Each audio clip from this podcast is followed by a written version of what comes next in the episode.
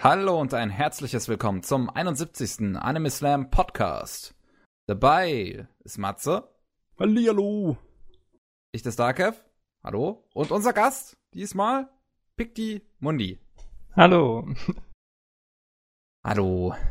Möchtest du dich, so wie wir es unseren Gästen sonst auch immer die Ehre lassen, selbst vorstellen? Ja, ich würde versuchen, was natürlich irgendwie gleich glorreich scheitern kann, aber probieren wir es. ja, ich betreibe seit knapp zweieinhalb Jahren einen Blog über Anime und Manga, beziehungsweise eigentlich gezeichnete Sachen im Generellen, auch ein bisschen Bande dessinée und Minimal Comics und bin dann vor knapp einem Jahr umgeschwenkt und habe dann angefangen mit YouTube-Videos, die sich mhm. hauptsächlich zu Animes ähm, oder mit Animes beschäftigen was irgendwie erheblich die Zeit auf meinem Blog verkürzt hat. Dementsprechend gibt es jetzt deutlich mehr Videos als Blog-Einträge. Hm. Aber ja, äh, nicht zu meinem Nachteil. Zumindest ist die Interaktion auf YouTube sehr amüsant im Vergleich zu der bei einem Blog, weil da passiert einfach eigentlich nichts, außer dass man Leser hat, aber es gibt keine so Interaktion. Ah, okay. Genau. Aber ja, so war, also ich komme eher aus so einer schreibenden Richtung und mache auch dementsprechend mehr analytische Videos oder interpretierende Videos, wie man will. Hm. hm. Ja. ja, und nehme mir gerne Zeit, mich mit Sachen auseinanderzusetzen und die irgendwie auf kulturelle Phänomene, sei es in Japan, sei es hier, abzuklopfen. So. Ja, du, wenn ich auf deinen Blog gehe, dann kriege ich gleich einen Flashback ans Studium. Eine Wand aus Text und unten dran die Primär- und Sekundärquellen. Ganz lange. Ja, zumindest wenn ich sie hatte, dann habe ich das so. Aber es liegt auch daran, dass ich paar Hausarbeiten und so verwurstelt habe und umgeschrieben und mhm. mir da paar Recherchearbeiten erspart habe. Ja, ist ja cool. Machen. Besser als dass es im äh, Papierkorb landet.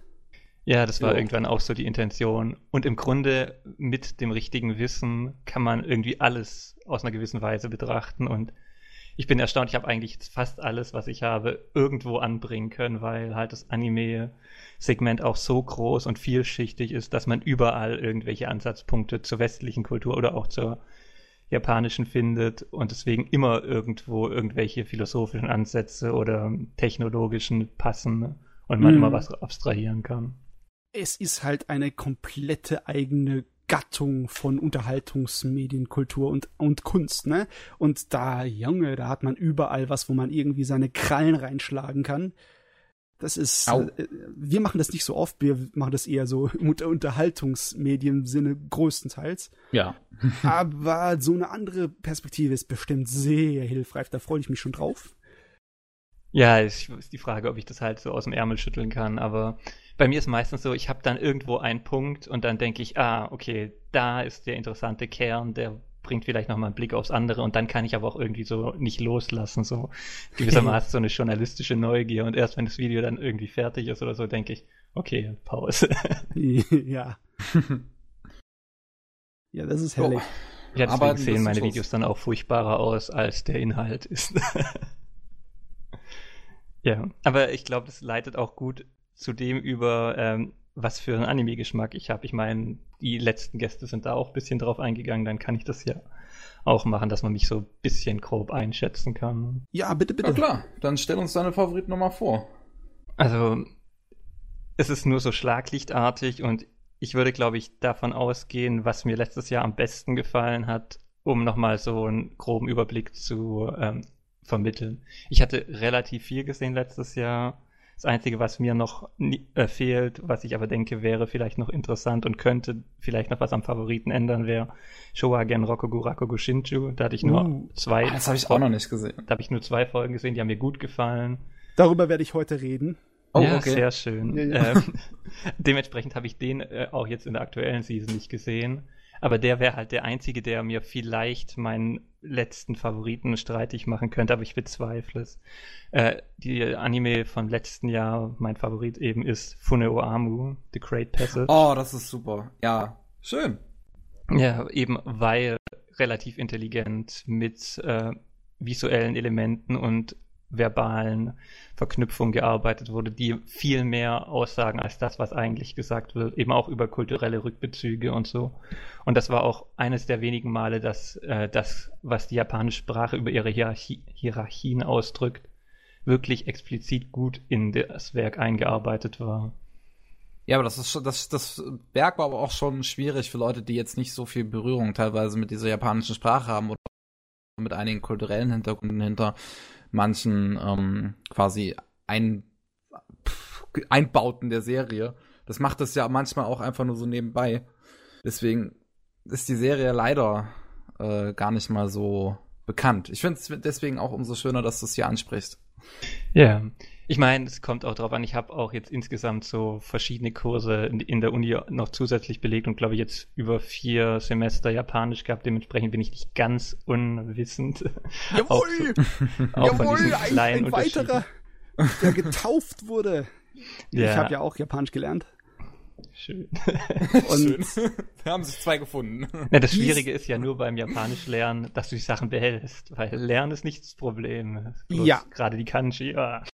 Das, das kann ich auf jeden Fall bestätigen. Äh, also was Funne Oamu angeht, die Great Passage auf Englisch, das Ding sitzt mir auf dem Rücken wie ein brennender Stein, weil ich noch nicht dazu gekommen bin, es zu gucken. Und seitdem der Kevin hm. es erwähnt hat, juckt es bei mir unter den Fingern. Ja. äh, aber Schau ja. dir am besten die ersten zwei Episoden an und dann das Video, das ich dazu gemacht habe, weil ich eben genau auf diese Kleinigkeiten eingehe und da mhm. auch eine sehr schöne äh, Metapher gefunden habe oder Verbildlichung die ich nur weiß, weil ich mit meiner Tandempartnerin drüber gequatscht hatte zufällig und es mir deshalb halt aufgefallen ist. Und das ist aber so ein Element, was da vorkommt, was so am Rand eingeschmissen wird und jeder Japaner wird es wahrscheinlich kennen, weil er eben seine Tradition kennt. Ja. Aber für uns westliche Zuschauer kein Bezug dazu. Aber es determiniert halt die ganze Serie, wie sie weiter verlaufen wird. So. Nee, ich sag jetzt mm. nicht wer. Das ist natürlich so ein Ding. Bei Anime kann man das ganz gut machen. Dann kann man halt zu den Untertiteln einfach Anmerkungen oben reinsetzen. Ne? Das geht noch in einem visuellen Medien. Mit Buchmedien geht's ja auch mit lauter Anmerkungen. Ich meine, wie viele Manga haben lauter kleine Details unten dran vom Übersetzer hingeschrieben? Hm, ja, damit man weiß überhaupt, worum es geht richtig arg wird's, wenn dann das nicht in Anmerkungen erklärbar ist, wenn es irgendein größerer Zusammenhang ist oder irgendetwas, äh, ja, was nicht so in zwei Sätzen geht. Wie bei Gintama. Wenn dann die ganze oh, Zeit ja. oben eigentlich nur Anmerkungen stehen. Bei irgendwelchen Gintama ist sowas so. von schuldig ist es. Ah, das ist vielleicht, so schlimm habe ich es noch nie gesehen. Aber das ist ja, das ist extremer Insider-Kram, ja. Das hier ja. ist ja eher Kulturkram. Ne? Richtig. Ne? Ja, der Nomita Nomitamina-Blog ist ja auch eher der Anime-Ausstrahlungsort, der an das Nicht-Anime-Publikum gerichtet ist. Und ja. da lief der halt ab. Sind eigentlich immer die ganzen elffolgigen Sachen kommen daher. Genau, aus irgendeinem Grund. die mögen die elf. Genau. Es gibt aber auch viele Serien mit elf Folgen, die wirklich gut sind, muss man mal so anmerken. Ja, das ist so eine halt Spezialität halt, von Japanern. Ja, ich glaube, das liegt aber auch an diesem Blog, weil, oder diesem Sendeplatz halt, weil dort mhm. dann auch versucht wird, nicht das Typische zu bedienen. Weil das ist auch irgendwo ein bisschen das Problem, dass eigentlich alles irgendwie sendeplatzmäßig geordnet ist und wir das gar nicht so wahrnehmen, weil wir halt auch nicht diese Sendeplätze haben vor unseren mhm. Augen. Aber wenn du halt irgendwie ein Magical Girl Anime hast, wird, wenn der vorbei ist, in der nächsten Season an dem Sendeplatz genau ein gleicher Magical Girl Anime laufen, der halt sich variiert bisschen. Und dementsprechend sind die Plätze schon belegt und so die Formulare vorbestimmt. Und dann hast du auch nicht mehr unbedingt so die Freiheiten, viel zu ändern. Ja, das stimmt. Wir als Leute, die das generell wahrscheinlich alles über Streaming-Dienste aus dem Internet bekommen, auch wenn du einen Simulcast hast, das heißt ja nicht unbedingt, dass du zu, zu der Uhrzeit, wo es dann ausgestrahlt wird, vor deinem Computer sitzt, weil du es sonst hm. nicht mehr bekommst oder aufnehmen musst unglaublich viele Animes in Japan sind eher ein Spätabend- oder Nachtprogramm. Äh, ja, die, die, meisten. Ich habe es, ja. glaube ich, diese Season geguckt nochmal zusätzlich. Das meiste läuft halt von 22 bis 3 Uhr nachts. Ja, das mhm. ist das ist für die schwer Arbeitenden, dann, die dann irgendwann abends erst heimkommen, die Animes. Und das Einzige, was so zur Primetime läuft, sind die absoluten Monster, so wie One Piece. Ja, wobei da Primetime ist ja Sonntagmorgen. Ja. Weil okay. da halt alle frei haben und deswegen schon. das angucken können. Und davor läuft, glaube ich, Dragon Ball Super. Also, ja, es ist schon. man sieht, woher welche Entwicklung so sich ziehen lassen. Ja. Genau, Ja. äh, und von Fune no Amu, Fune o Amu kann man relativ gut die Überleitung machen, weil eben eine Romanverfilmung, die dann zu einem kompakten Werk mit starker Motivik und Symbolik umgearbeitet wurde. Und das ist eigentlich das, was ich auch relativ schätze an, am Medium überhaupt.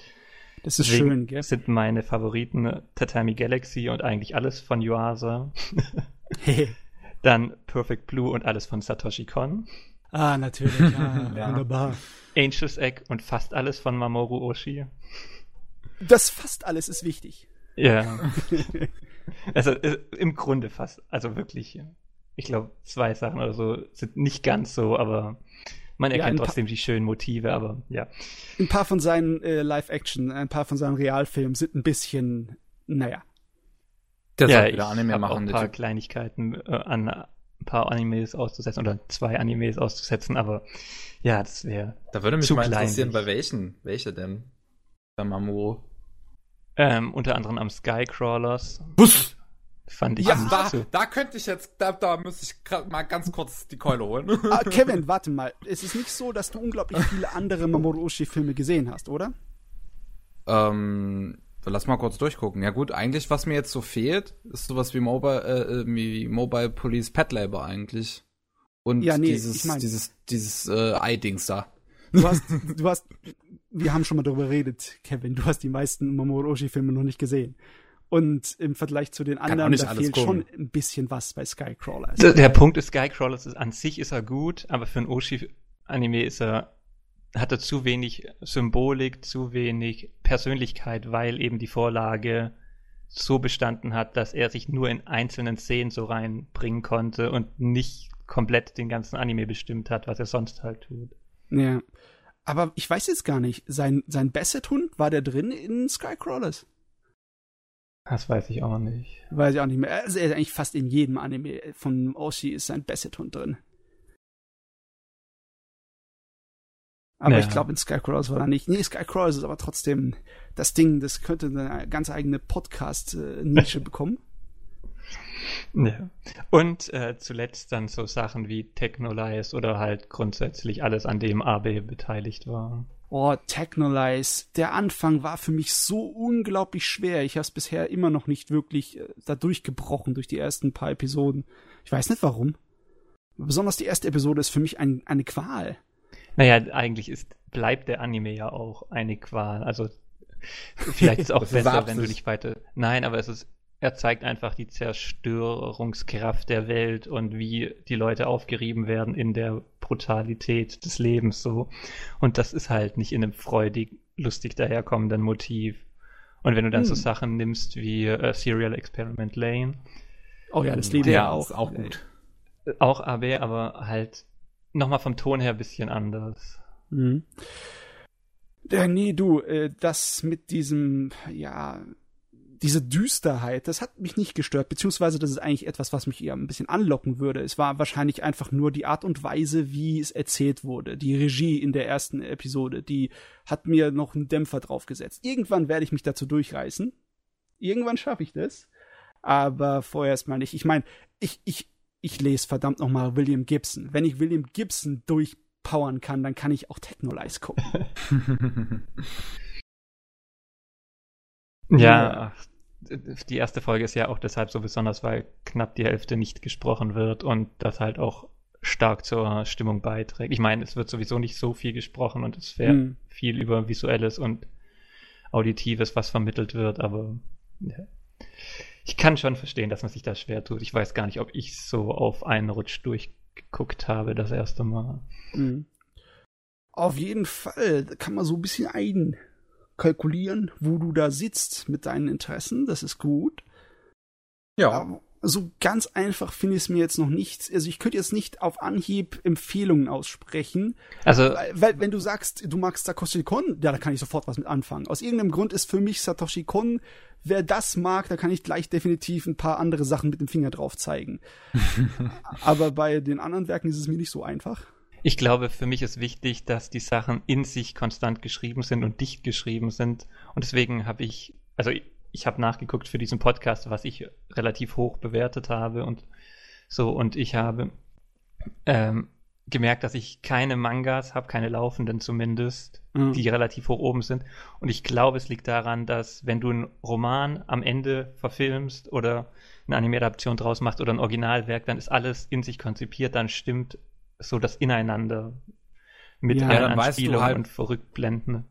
Dann weißt du halt, worauf du hinarbeitest. Ja, es hat wahrscheinlich auch was mit der Art und Weise zu tun, wie diese Werke entstehen. Ne? Wenn du einen Roman hast, der dann wahrscheinlichst äh, an einem Stück oder zumindestens in einem Schaffensprozess zu Ende gebracht wird vom Autor, dann ist es eine andere Angelegenheit, als wie wenn du eine Serie hast. Das ist ja alles extrem serialisiert in dem Bereich, besonders was Manga angeht.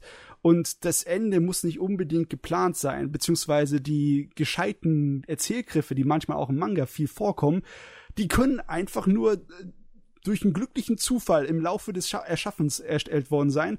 Und genauso gut kann es dann irgendwie in der Selektion irgendwohin abdriften. Weil einfach, der, um den Manga ein bisschen populärer zu machen, muss halt mehr Brüste gezeigt werden, ne? Und dann äh, hat was auch immer dann am Anfang drin war in dem Werk, verliert sich dann so.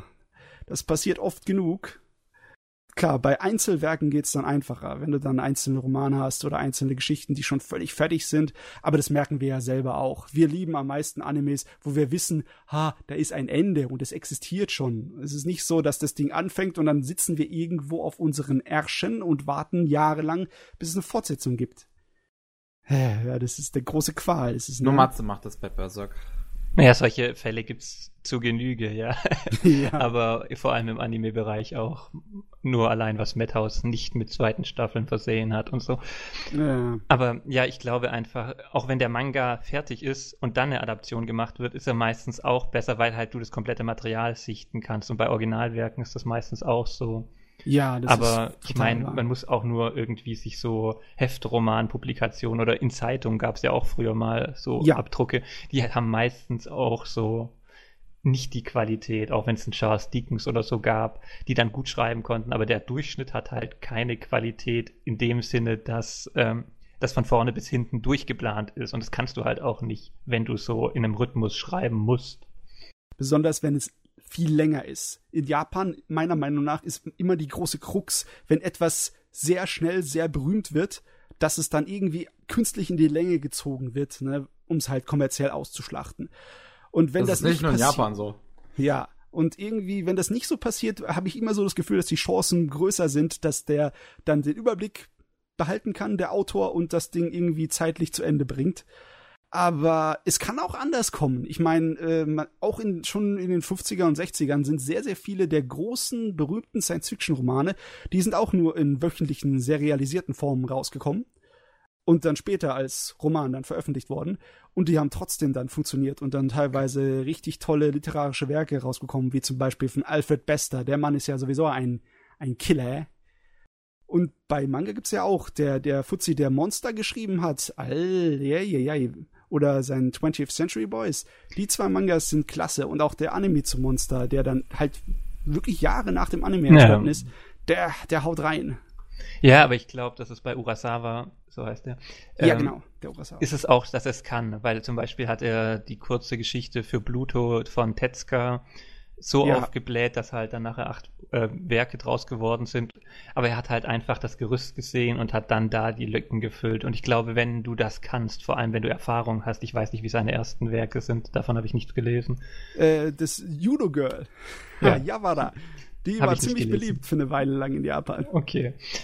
Nee, aber ich glaube, es gibt halt einfach Leute, die es besser können und es gibt Leute, die irgendwie Schwierigkeiten haben. Und ich meine, selbst in One Piece gibt es extrem gut verschränkte, wiederkehrende Elemente. Oh ja.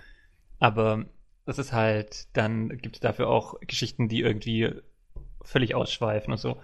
Und du musst dir halt vielleicht auch die Freiheiten nehmen wollen, dass du dann halt auch mal ein Kapitel malst, was überhaupt nichts damit zu tun hat, nur um dann nachher wieder strukturiert weitermachen zu können. Aber ja, oh, ich muss grad, ein bisschen weg. Äh, ich, ich, ich, muss da nur gerade, um noch was einzuwerfen, an das Ende von Bakuman denken, wo sie ja dann ihren Manga beenden und alle Leute so, was? Der ist zu Ende? ah, ja. Also, ich kann das dir vollkommen nachvollziehen, Picti, wenn du dann so ein bisschen eher nach Werken suchst, wo du dich nicht quälen musst mit ewig langgezogener Serialisation und keinem Ende. Aber sag mal, hast du irgendwelche Dinge, an denen du jetzt schon jahrelang zum Beispiel hängst und immer auf Fortsetzung wartest? Und sie sind immer noch nicht zu Ende. Gibt's bei dir so irgendetwas, was du verfolgst? Hm, ich glaube mittlerweile nicht mehr. Vielleicht nicht. hat es sowas gegeben, aber wenn, sind die Sachen dann einfach aus meinem Bewusstsein entschwunden. Oh, du hast dich losgesagt, du Glücklicher. Ja, und gerade Berserk war ja die letztjährige Umsetzung genug, dass man da keine Erwartungen mehr hat. Ah ja, das, das ist echt, das ist ein Dorn im, im Auge. Wobei ich wahrscheinlich trotzdem die nächste Season nochmal gucken werde, aber es ist so, vielleicht geht's an selbstquälendes Verhalten ran. Ne? Man, man es, weiß es ja, nicht. Ja, ja, ich kann es dir nachvollziehen. Ich bin auch so ein Berserk-Fuzzi. Äh, da habe ich was angefangen, ich Idiot. Ja, wobei ich, das ist zum Beispiel auch was, da ist der Manga vor allem auch durch die zeichnerische Qualität gut und aber auch, weil es eben Anspielungen gibt. Und ich glaube, das ist auch nochmal was, was mir im Anime-Bereich wichtig ist, dass du so diese Einzigartigkeit der Animation hast. Und die hast du halt bei den ganzen Regisseuren, die ich genannt habe, auch, dass mhm. du solche Werke nicht direkt im Film umsetzen kann. Weil ich meine, es gibt geniale Filme und es gibt geniale Filmmacher. Wenn du es besser filmisch umsetzen kannst, dann setz es filmisch um, aber Animation eröffnet dir halt doch nochmal einen fantastischeren Spielraum, den man dann oh, auch ja. nutzen soll, wenn er da ist. Ich meine, Sachen wie Keijo oder so waren auch fantastisch, aber nicht für die Art fantastisch, die ich äh, mir gerne vorstellen würde. ja, aber also ich bin da so ein kleines bisschen der Meinung vom guten alten Frederik Schott, dem Übersetzer, der relativ viel getan hat dafür, dass Mangas im englischsprachigen Raum mehr Anerkennung und Übersetzung bekommen. Der hat damals Tezuka-Werke übersetzt, von dem habe ich ein paar Bücher im Laden stehen. Der ist der Meinung, dass wenn du ein Fan von Anime und Manga bist, dann musst du eigentlich fast schon zwangshaft eine gewisse Vorliebe für den Scheiß haben, für den Trash und den Mist weil wie jedes andere Unterhaltungsmedium auch ist halt der größte Teil, was darüber kommt von Japan, die simpleste, platteste Unterhaltungszeugsel, das ja. das gibt, ne? Das stimmt aber absolut. Das ist auch zum Beispiel einer der Gründe, warum ich Final Fantasy 15 so feiern kann. ich meine, es ist total dumm und platt, aber das ist irgendwie das Coole dran. Ne? Naja, vielleicht um jetzt in kompletter Blasiertheit zu strahlen. Ähm, nein, aber im Grunde hast du das doch bei allen Sachen. Ne? Romane ja, sind auch zum größten Teil Scheiß. Also, ja, ich meine, wie viele schlechte Bücher landen auf den Bestsellerlisten? Das ist halt ja. gut ja, Unterhaltung, vor allem so Sachen, die nicht anstrengend sind, kannst du halt schnell konsumieren und deswegen werden sie mehr verkauft.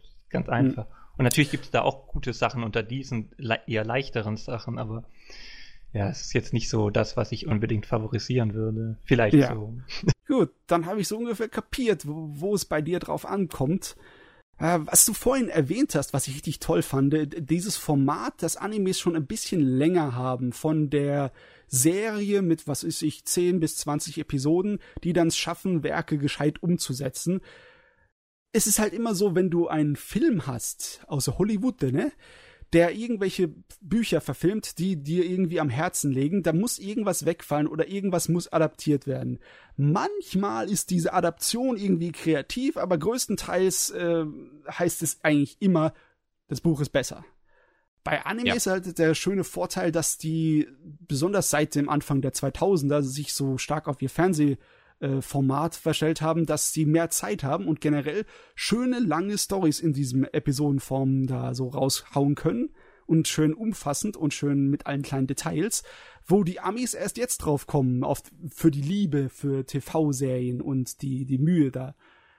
Na, ich meine, äh, ich habe in den letzten 15 Jahren eine ganze Menge äh, japanische Romane gelesen, deren Anime-Umsetzungen richtig top sind. Im Vergleich dazu, wenn ich mir Bücherverfilmungen bei, der, bei den lieben Amis angucke, bei Hollywood, dann dann könnte ich mir den Kopf eigentlich nur schütteln oft, ey. Ja, da gibt's Ja, wobei, wenn du Hollywood mit einziehst, müsstest du wahrscheinlich nur Toy Animation ähm, angucken und da weiß ich nicht, ob die Sache dann auch so gut aussieht. Also es gibt auch gute Filmmacher, die auch, auch in Amerika, aber das sind dann halt wahrscheinlich nicht die Top-Leute in Hollywood. Ja, schon.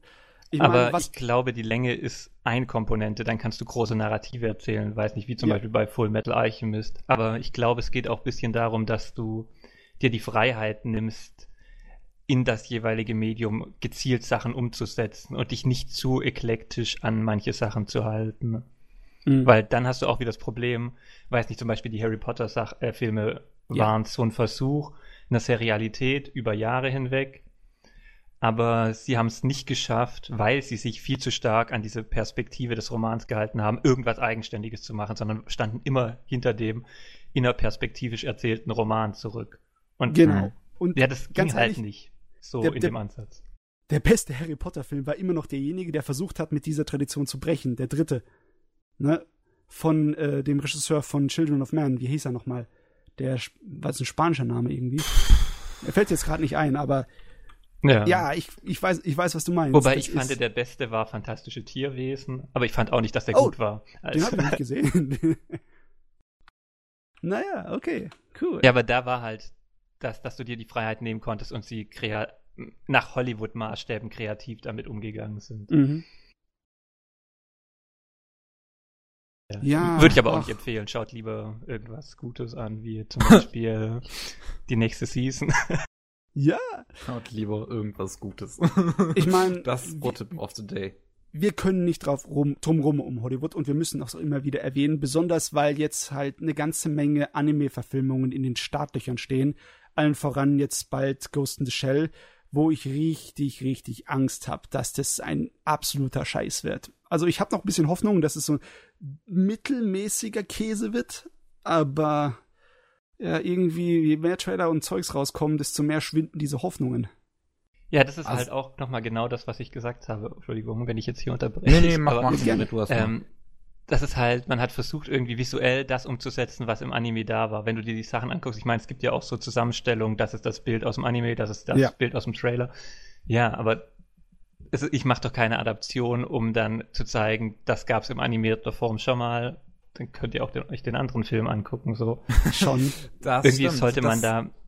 Man hätte technisch mehr machen können und quasi ja, vielleicht mit ja. zum Einfluss von Matrix oder sowas da einfach nochmal das ganze Ghost in the Shell im Imperium, wie auch immer man es will, nochmal aufleben lassen. Ich meine, es gibt verschiedene Sachen, auch mit den Standalone-Komplex-Filmen und so. Man hätte sich nicht nur an diesen Film halten so müssen und hätte dann auch vielleicht irgendwelche Perspektiven eröffnen können, die das auch wirklich interessant gemacht hätten. Aber es scheint mir momentan nicht so zu sein. Naja. Ja, Glaube ich auch nicht, was ziemlich schade ist. Und du, du hattest schon so einen Punkt angesprochen mit, ähm, warum sollte ich den Film schauen, wenn ich exakt den gleichen schon gucken kann. Ähm, das Problem, also ich weiß nicht, inwiefern man das Problem nennen kann es gibt halt auch viele Leute, die jetzt zum Beispiel halt nichts mit Anime anfangen können oder mit irgendwelchen, mit, mit animierten Zeug oder sowas. Ich kenne das von meinem Vater, der kann damit halt nun mal einfach nichts anfangen, egal wie gut es animiert ist. Er erkennt das ja auch, wenn es gut animiert ist. Als ich ihm Sankyo no Terror gezeigt hatte, hat er gemeint, ja, sieht ziemlich gut aus, aber es ist halt gezeichnet, kann ich nichts mehr anfangen. Und. Ist ja kein Krimi- und Filler-Fan. Äh, doch, eigentlich schon, deswegen hatte ich ihm Sankyo no Terror gezeigt. Oh, okay. Aber wie gesagt, er kann mit Zeichnungen, Animationen und so einfach nichts anfangen. Und deswegen kann ich das schon verstehen, wenn man jetzt sowas auch mal eins zu eins rüberbringt, damit man halt das auch vielleicht Leuten schmackhaft macht, die nun mal nichts mit Anime anfangen können. Das Problem ist, um etwas eins zu eins rüberzubringen, musst du wirklich, da musst du etwas richtig gut können. Nehmen wir mal eine meiner Lieblingsadaptionen ins westliche Filmmedium, nicht von Anime aus, sondern von einem äh, Hongkong-Krimi-Film.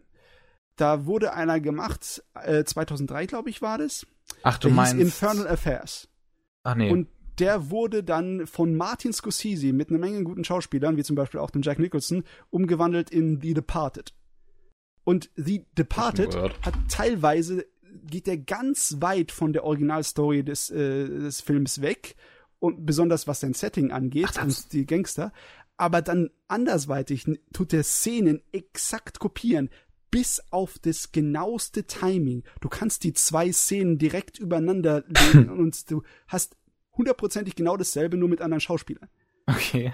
Und der konnte das, der konnte die Mischung aus neu und er hat was anderes damit gemacht und die wirklich religiöse, fast schon fanatische Hommage an das Original mit viel Liebe. Das konnte der beides da reinmachen und es hat voll funktioniert und ist auch voll angekommen.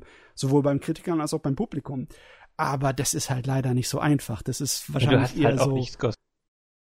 Ja. ja. Ja, du hast Scorseses halt auch nicht im Überfluss so. Das ist halt, wenn du fähige Leute hast, dann kriegst du meistens auch eine gute Adaption oder irgendwas hin, weil die auch mhm. wissen, instinktiv wahrscheinlich auch, was man machen muss, damit es funktioniert. Aber wenn du halt irgendjemand hinsetzt und sagst, machst es, das ist gut gelaufen, ist halt auch mit den halblebigen Anime-Adaptionen so, die es dann gibt. Ja, besonders wenn da die Produzenten hinten dran stehen und dann sagen, es wird aber eigentlich so gemacht und so wird es doch besser. also ganz ehrlich gesagt, ich kenne nur eine gescheite äh, Manga- und Anime-Verfilmung meiner Meinung nach. Und das ist Crying Freeman. Also Roni Kenshin fand ich jetzt auch nicht schlecht. Ja, aber das ist japanisch. Ich meine jetzt aus dem westlichen Bereich. Ach so. Ja. Ähm, das ist von dem Franzosen, dem Christophe Gaunt. Der hat sowieso bei mir ein Stein im Brett, weil das ist meiner Meinung nach auch Brett. der einzige, der eine halbwegs akzeptable Videospielverfilmung bisher gemacht hat. Der hat den Kinofilm zu Silent Hill gemacht. Oh. Der Christoph Gore. Der erste Silent Hill-Film war wirklich gut. Ja. Der zweite ja. war scheiße, der erste war gut. Ja. Ähm, es gab, glaube ich, auch eine französische Produktion, ja, das war, glaube ich, französisch, äh, von äh, Vertraute Fremde von Taniguchi. Ja, oh, der gesehen habe ich noch nicht. Ich hatte beides auf eine Empfehlung von einem Freund ähm, gesehen und ja, das ist auch nicht ganz gleich, aber es ist schon auf jeden Fall gut. Aber französisches Kino ist halt, ich meine, da gibt es auch Standardformular mhm. und viele Filme sind dann auch irgendwie repetitiv, aber also das Blöde ist, dass ich den jetzt irgendwelches Gute, ja. Das Blöde ist, dass ich den jetzt gerade nicht finde, dieses vertraute Fremde, weil letztes Jahr kam anscheinend irgendein US-Film raus, der auch so heißt. Echt? Okay. Ja. Also der, der Manga ist auch im Deutschen rausgekommen. Ich habe ihn bei mir hinten hier im Regal stehen. Vertraute Fremde. Also das kann man noch kriegen, denke ich. Um den Zirkel nochmal zu schließen, mit Taniguchi ist ja jetzt auch unlängst einer der wirklich das Medium Manga beherrscht und wirklich beherrscht im Sinne von technischem Können ja. ähm, gestorben. Ja, das wäre eigentlich bei mir in der Newsliste drin gewesen, aber können, da können wir, wir dann nachher auch nochmal kein Problem. nee, wenn wir schon damit angefangen haben, dann, dann können wir da gleich mal reinhauen. Ich meine, er ist schon ein Meister im Sinne von wegen, wenn irgendjemand mal mich fragen würde, was denn der, das Medium Manga so von sich behaupten kann, im Sinne von wegen als Kunstmedium, dann hätte ich ihm vom Erzählerischen definitiv Taniguchi hingeschmissen, weil der Mann, der kann sehr, sehr gut nur durch Bilder erzählen. Der ist auch natürlich, der hat, der hat ein Hand, ein Händchen bei den Dialogen, definitiv auch, aber was das Erzählen mit Bildern angeht, dann ist der Mann echt klasse. Und der hat einen Zeichenstil, der auch definitiv einfacher zugänglich ist für verschiedenste Leute aus aller Welt. Da ist es schon etwas japanisch aussehend, aber ähnlich wie der äh, Otomo ist sein Zeichenstil eins einfach auch im Regal neben franco-belgische Comics zu stellen oder andere westliche Comic-Stilarten.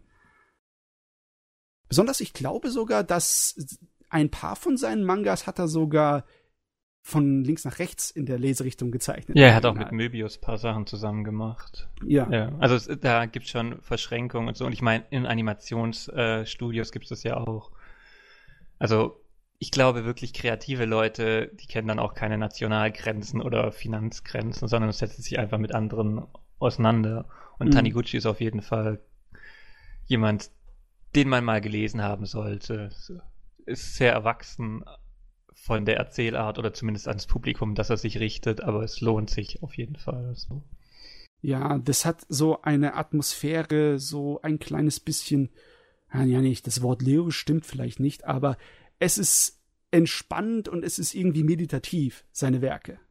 Sie, haben zwar auch Drama drin und Wendungen und sonstigen Kram, aber es ist nicht so, dass das ähm, irgendwie öfters mal in Melodrama abstecken würde oder äh, in reißerisches. Es ist halt immer mit so einer professionellen Distanz, die du bei vielen Literaturwerken dann auch findest. Und es ist einfach unglaublich angenehm. Besonders der spazierende Mann ist ja mein Lieblingswerk von ihnen. Da gibt's ja kaum ein Wort, das darin gesprochen wird. Einfach nur ein ähm, Mann mittleren Alters, ein ganz normaler Bürohengst, der dann äh, in seiner Freizeit einfach Spaziergänge macht und sonst irgendwo rumkrabelt. Und das, das kann ich sofort nachvollziehen, weil früher habe ich das auch sehr gern gemacht. Also, meine ja, das Eltern waren erste Werk, was ich von ihm gelesen habe. Ja, ich glaube, glaub das war der erste, eines der ersten, die in Deutschland rauskamen. Das ist bestimmt schon zehn Jahre her oder so. Ja. Aber ja, du hast wirklich diese Atmosphäre, weil ich glaube, er zieht da gerade um oder so und ähm, erkundet dann auch quasi mit dem Leser mehr oder weniger so die Gegend und ja, lässt einfach so die Seele baumeln und so ein bisschen. Und das transportiert tatsächlich der Manga. Aber ich lese zum Beispiel gerade Gipfel der Götter und habe da jetzt zwei von fünf Bänden durch. Und das, das ist eine sehr gedrängte, aber nicht nur stimmungsmäßig, sondern auch ähm, ereignisdichtenmäßig Erzählung von äh, eben Taniguchi und einem anderen, der mir gerade nicht einfällt. Mhm. Ähm, und die ist wirklich sehr, sehr stark. Also sowohl narrativ als auch visuell. Und mal gucken, könnte auf jeden Fall in meinen Favoriten landen, wenn ich dann mal durch bin. Uh. Also ich muss, muss gerade auch sagen, ich gehe gerade so ein bisschen die Cover und die deutschen Titel durch. Das wirkt schon alles direkt ziemlich stimmig. Ja. Ein Zoo im Winter, von der Natur des Menschen, der spazierende Mann, die Sicht der Dinge, der geheime Garten von Nakano Broadway, das ist alles irgendwie. Ja, das sind die, die, die deutschen Titel sind doch ganz gut gewählt. Ja. Weil ich glaube, die interessanteren sind bei Schreiber und Leser erschienen. Oder die äh, zumindest mehr äh, auf Geschichte fokussierenden. Die anderen, also ich habe natürlich nicht alles gelesen, aber die von Carlsen scheinen mir ein bisschen ja, lockerer zu sein, mehr diese Stimmung zu transportieren. Und die von Schreiber und Leser sind meines Erachtens, so wie, wie ich das momentan eben überblicken kann, eher die Narrativen. Aber es fände ich dann mhm. auch interessant, wenn es so eine klare Verlagstrennung auch gäbe. Ist ja das, auch eine gute Strategie. Das ist lustig, ja, wie sich das irgendwie so entwickelt hat bei uns. Ah, auf jeden Fall, wir haben mit ihm echt einen ganz, ganz wichtigen Meister hier verloren. Weil das ist schon ewig her, seitdem der unterwegs ist. Und der hat ja auch eine ganze Menge Preise und Anerkennung außerhalb von Japan gewonnen. Ich glaube, er wurde in Frankreich irgendwie zum Ritter geschlagen. ja, ja, echt. Also der ist, was Kultur angeht, sehr angesehen gewesen. Und es ist echt jetzt schade, dass er so eigentlich noch im vergleichsweise jungen Jahren verstorben ist, weil sehr viele von diesen Leuten, die so künstlerisch aktiv sind, die arbeiten noch bis in Mitte, Ende ihrer 70er, öft. Und jetzt ist er leider Gottes weg. Aber er hinterlässt ja auch eine, eine große Bibliografie. Also er hat einiges angestellt. Und jetzt ist, wenn schon, denn schon, dann jetzt mal die Gelegenheit ergreifen und so ein bisschen nachholen. Ich habe auch noch eine ganze Menge Sachen von ihnen nicht gelesen. Und soviel ich weiß, ist das meiste von ihm in Deutschland noch im Druck, was erschienen ist. Ich weiß jetzt gar nicht, ob einige Sachen also, dürften könnten vergriffen sein, aber ich habe gerade auf Amazon vieles gesehen, was man noch kaufen kann. Ah, dann, und ich habe auch jetzt zum Beispiel, ich habe auch gesehen, äh, dass äh, der spazierende Mann eine Neuauflage bekommt oder so. Ja, ja, er hat's verdient, jawohl. Aber das Schöne ist auch gerade bei den Schreiber- und Leserwerken, dass die äh, so 400-seitige Ausgaben sind und dann sind die Preise für irgendwie 16, 17 Euro auch nicht sonderlich teuer. So. Nee, die sind akzeptabel dann. Besonders weil die Ausgaben teilweise echt schon ein bisschen besser von der Qualität sind als dein Standard 7-Euro-Manga. Obwohl ja, eigentlich müssten wir beim Manga bei uns, uns nicht mehr beschweren. Die Zeiten, dass die, die, ja, ja, die Zeichnungen die schwach kopierten Fotodinger waren, wie in den 90ern, die sind vorbei. Also da waren teilweise dann einige mit einer Papier- und Bildqualität, die war nicht so schön. Das war dann von schon übersetzten, gespiegelten Werken auf, von Frankreich oder von Amerika nochmal abkopiert und dann bei uns als Band rausgebracht. Ja, das nur war, die beste Qualität. Das war unschön, war das. Alles klar. Ja, aber das haben wir seit Ewigkeiten nicht mehr das Problem. Das ist schön eigentlich ist es sowieso im Laufe der Zeit immer besser geworden. Ne? Mittlerweile als Fan von Anime und Manga, da kann man ja eigentlich nur noch glücklich sein. Und wenn wir schon über die neuere Zeit reden, hast du irgendwas in der letzten Zeit gesehen, Pikti Mundi, jetzt abgesehen von deinen Favoriten von 2016, das dir so, so im Gedächtnis geblieben ist, wo du darüber vielleicht noch reden möchtest? Das Problem ist, dass ich eigentlich prinzipiell ziemlich viel sehe und ich weiß gar nicht, ich habe glaube ich jetzt auch über 500 abgebrochene Titel. also diese Season zum Beispiel auch. Ich habe, ich glaube, alles angefangen und habe von jeder äh, Sache mindestens eine Folge gesehen oder so viel, wie ich halt ausgehalten habe. Ähm, und habe aber jetzt nur geschafft, Sangatsu no Line weiterzuschauen, weil teilweise ich eben die Sachen versuche legal zu schauen und Ja. dann irgendwie hatte ich Flying Witch zwei Folgen auf YouTube gesehen, die dritte Folge kam dann halt nicht mehr und den will ich irgendwann mal nachholen, aber ja, das Ja. sind dann so die, die auf irgendwelche Plan-to-Watch-Listen landen. Ne? Aber sonst hat halt irgendwie keiner der Titel, die ich legal schauen konnte, geschafft, außer eben ähm, March Comes in Like a Lion, mich Ja. irgendwie weiter abzuholen. Aber gut, ich hatte halt- auch sonst Trubel. Der hat auch so gut angefangen. Ich habe mir dann, nachdem ich die Anfangsepisoden gesehen habe, gesagt, das ist ein feines Stückchen, da wartest du, bis er zu Ende ist und besorgst ihn den irgendwann mal später. Entweder auf einem Streaming-Service oder als Blu-ray. Weil, also ich bin sowieso jemand, bei der die Originalautorin sich schon hier einen Platz geschaffen hat auf meiner Liste. Seitdem ich Honey und Clover von ihr gesehen habe, dann kann die eigentlich nichts mehr falsch machen in meinem Kopf. Ja, kann ich nachvollziehen. Auch wenn mir diese Stimmungsschwankung ein bisschen zu viel war. Und ich weiß, andere fanden die witzig, aber ja, das mindert so irgendwie, weil. Aber es ist halt auch ein bisschen japanische Mentalität. Nein, äh, vielleicht implizierte Frohlockung, dass man nicht nur depressive Stimmung hat, sondern dann auch was Positives dagegen setzt. Ja. Und ich meine, es wird auch relativ gut konterkariert mit diesen äh, Hauptfigur und der Familie, aber wenn du es nicht gesehen hast, gehen wir jetzt einfach nicht weiter auf den Inhalt ein. ja, ja. Es wird, meines Erachtens geht es genauso stark weiter, wie es begonnen hat. Ah, das ist schön. Das ist natürlich, das, das macht jetzt Lust drauf. Soll es ganz schnell zu Ende gehen hier. Hier, macht mal hinne.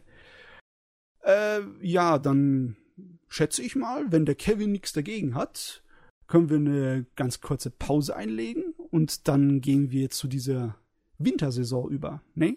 Ja, können wir machen. Können wir machen. Alles klar, dann sind wir gleich wieder zurück. Gleich. Willkommen zurück, wenn ihr weg wart. Weil für die YouTube-Zuhörer und Zuschauer gibt es natürlich wirklich keine Pause.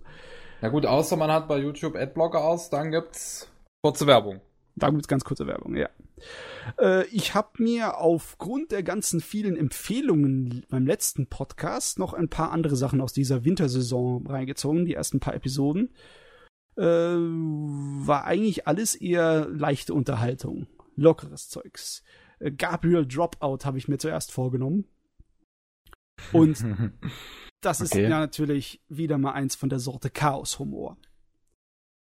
Ist sehr Boah. schnell er erzählt. Ich meine, ich glaube, der Pavel hat schon mal kurz darüber erzählt. Es geht um Engelchen. Also Engel sind in dieser Anime-Fassung und eigentlich Schulkinder. Die werden dann im Himmel ausgebildet. Ne? Die gehen da zur Schule und die schließen ihre Ausbildung ab und dann gehen sie runter in die Menschenwelt, um Praktikum zu machen. Als Schüler unten. Und äh, am Anfang hast du unsere Gabriel mit blonden Haar, die die absolute Vorzeigstudentin ist. Die kann nichts falsch machen. Die äh, schließt mit Summa Cum Laude ab. Die ist Vorsprecherin, die macht alles richtig. Und dann landet sie auf der Menschenwelt und ist erstmal hier ganz vorzüglich und ohne jeden äh, Lob, äh, ohne jeden Mahn und Tadel. Und dann gerät sie an Online-Rollenspiele und stürzt rasant Oh, oh. ab wird zum totalen Need und zum völligen Taugenix, der ja gesellschaftlich, äh, auch charaktermäßig, sie dreht sich gleich um 180 Grad. Und ihre Erklärung ist eigentlich, dass äh, das Ehrenschülerleben, das sie im Himmel geführt hat, das war nur eine Maske, die sie aufgesessen hat, aufgrund von sozialen Zwängen. Und hier hat sie zum ersten Mal ihre wahre Natur entdeckt. Äh, Okay. ist eigentlich schon im Grunde eine lustige Idee, die auch so ein bisschen mit, mit so ein bisschen bissiger Kritik arbeitet, aber sie, sie führt das nicht aus. Die Serie ist einfach nur auf Quatsch-Comedy ausgelegt. Äh, die alle Teufelchen, die mit ihr Praktikum machen unten auf der Erde, sind eigentlich äh, weniger die gefährlichen oder irgendwie äh, verderblichen Leute.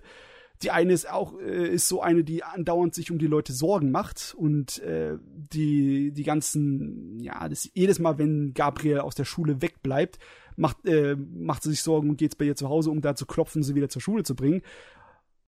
und die ist eigentlich die vernünftige und die, die den normalen Kopf behält und immer hinter den anderen herputzen muss, wenn die irgendwelchen Unsinn veranstalten. Und die ist der Teufel, ne?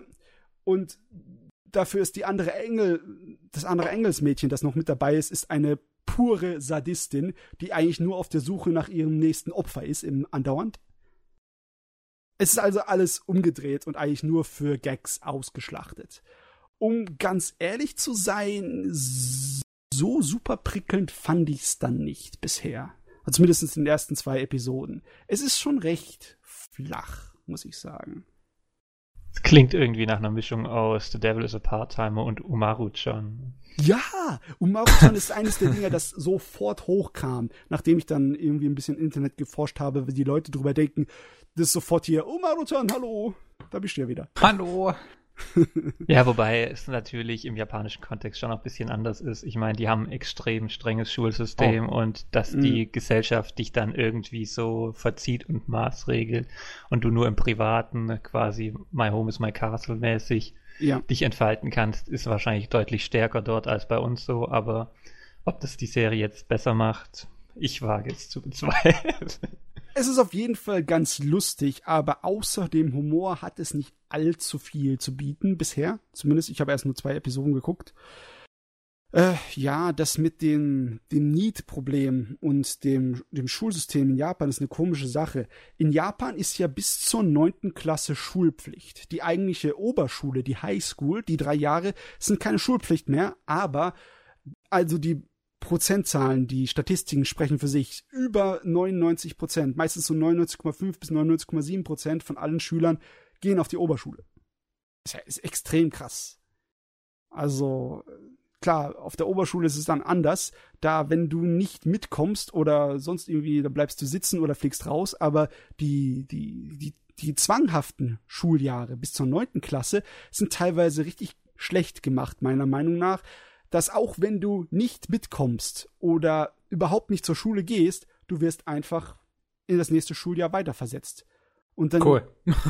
dann passiert es öfters das Problem, dass die Leute wirklich teilweise jahrelang von der Schule wegbleiben, aber trotzdem einen Schulabschluss dann mit Mittelschulabschluss, neunte Klasse haben. Das ist Läuft. Ja, das ja, ist ein komisches. sehr selbstverwaltendes System irgendwo, weil du hast ja auch dann so ergänzende Schulen, wenn du mit dem eigentlichen Stoff nicht mehr zurechtkommst, dass du dann irgendwo noch Klassen und so machen kannst. Ja, aber die meisten ergänzenden Schulen sind ehrlich gesagt für die äh, Vorbereitungen für Tests für weiterführende Schulen da. Ich habe das ja auch selber erlebt, als ich drüben war in Japan bei einer Gastfamilie. Der Sohn, der in der Mittelschule war, der musste andauernd eigentlich nur pauken, weil die Mutter wollte, dass er auf eine gescheite Oberschule geht und deren Aufnahmeprüfung war halt ein bisschen pfeffiger, ne? War ein bisschen heftiger. Okay. Ja. Ach ja, nee, Gab Gabriel Dropout. Ähm, wen würde das anlocken? Es ist nicht unbedingt eine Moe-Serie, also die Mädels sind nicht unbedingt total süß. Es ist auch nicht diese Sorte von Slice-of-Life-Comedy wie Lucky Star zum Beispiel ist oder wie Asumanga Daio. Es ist größtenteils nur Comedy, ein bisschen Vorkommermäßig. Ich denke mal, Leute, denen das gefällt, die werden da hier ihren Spaß mit haben. Der Pavel hat den Manga ja durchgelesen und hat gesagt, dass er den sehr, sehr lustig fand. Aber ja. das ist so eine Sache mit, mit, mit, mit Comedy, ne? Wenn das Timing nicht so völlig stimmt, dann kann es auch ein bisschen daneben gehen. Also bei, bei Gabriel Dropout habe ich bisher nicht wirklich laut losgelacht, muss ich dazu sagen. Ne. Hm. Die andere Serie, die ich dann angefangen habe, war dieses Masamune Kun no Revenji, worüber der Paul auch im letzten Podcast äh, geredet hat. Ja. Da muss man wahrscheinlich nicht so viel wiederholen. Ähm, der Pavel hat ja gesagt, dass die Charaktere im Laufe der Zeit sympathischer werden. Beziehungsweise ihm sind sie ja richtig ans Herz gewachsen. Aber ich muss definitiv zugeben, in den ersten paar Episoden ist das noch nicht so. Gott sind das alles Abschaume.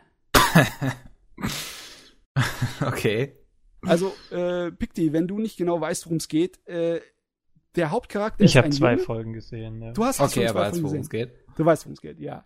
Also, also die Idee ist ja eigentlich ganz lustig, der, dass der Hauptcharakter aus, aus gutem Hause ist und ähm, so ein kleines Dickerchen und dann als Kind gemobbt wird das ist ja schon mal ganz lustig. Da denkst du dir, ach, sie versuchen einen anderen Protagonisten als den üblichen Standard Main, wo Ich also hab die, grad- die Jeans, die Jeans, wo sich jeder reinversetzen kann. Die wollen was anderes nehmen als die Jeans. Aber hab dann Ace World Flashbacks. Nee, aber dann geht's gleich auf die Klischees über. Natürlich wird er von einem Mädchen gerettet von seinen Peinigern, die ihn mobben als Kind. Und das ist seine Jugendfreundin und Jugendliebe. Und die gibt ihm den Korb aller Körbe. Die sägt ihn ab. Wie einen frischen Baum. Okay. Und dann sein Schwur nach Rache ist, ihr irgendwann heimzuzahlen. Und natürlich ist er dann, während, wenn die Story richtig anfängt, ist er dann in seinen besten jungen Jahren, ist durchtrainiert und hat ein kleines bisschen auch ein Narzissmusproblem, weil er sich dann dauernd im Spiegel anschaut. und jetzt will er dafür sorgen, dass sie sich ihn verknallt und äh, dann er sie abblitzen lässt. Und natürlich ist sie die Königin vom Abblitzen geworden. In der Zeit, ne? Bis zur Oberschule. Und die hat das zu einer richtigen Kunst. Also ich muss schon sagen, es ist fast schon eine übertriebene, nicht mehr realistische Kunst, wie die Leute abblitzen lässt. Das ist, äh, das ist nur noch in einem erzählerischen Rahmen möglich. Das ist ein Fantasy-Anime-Schuluniversum, so wie man es öfters schon mal gesehen hat.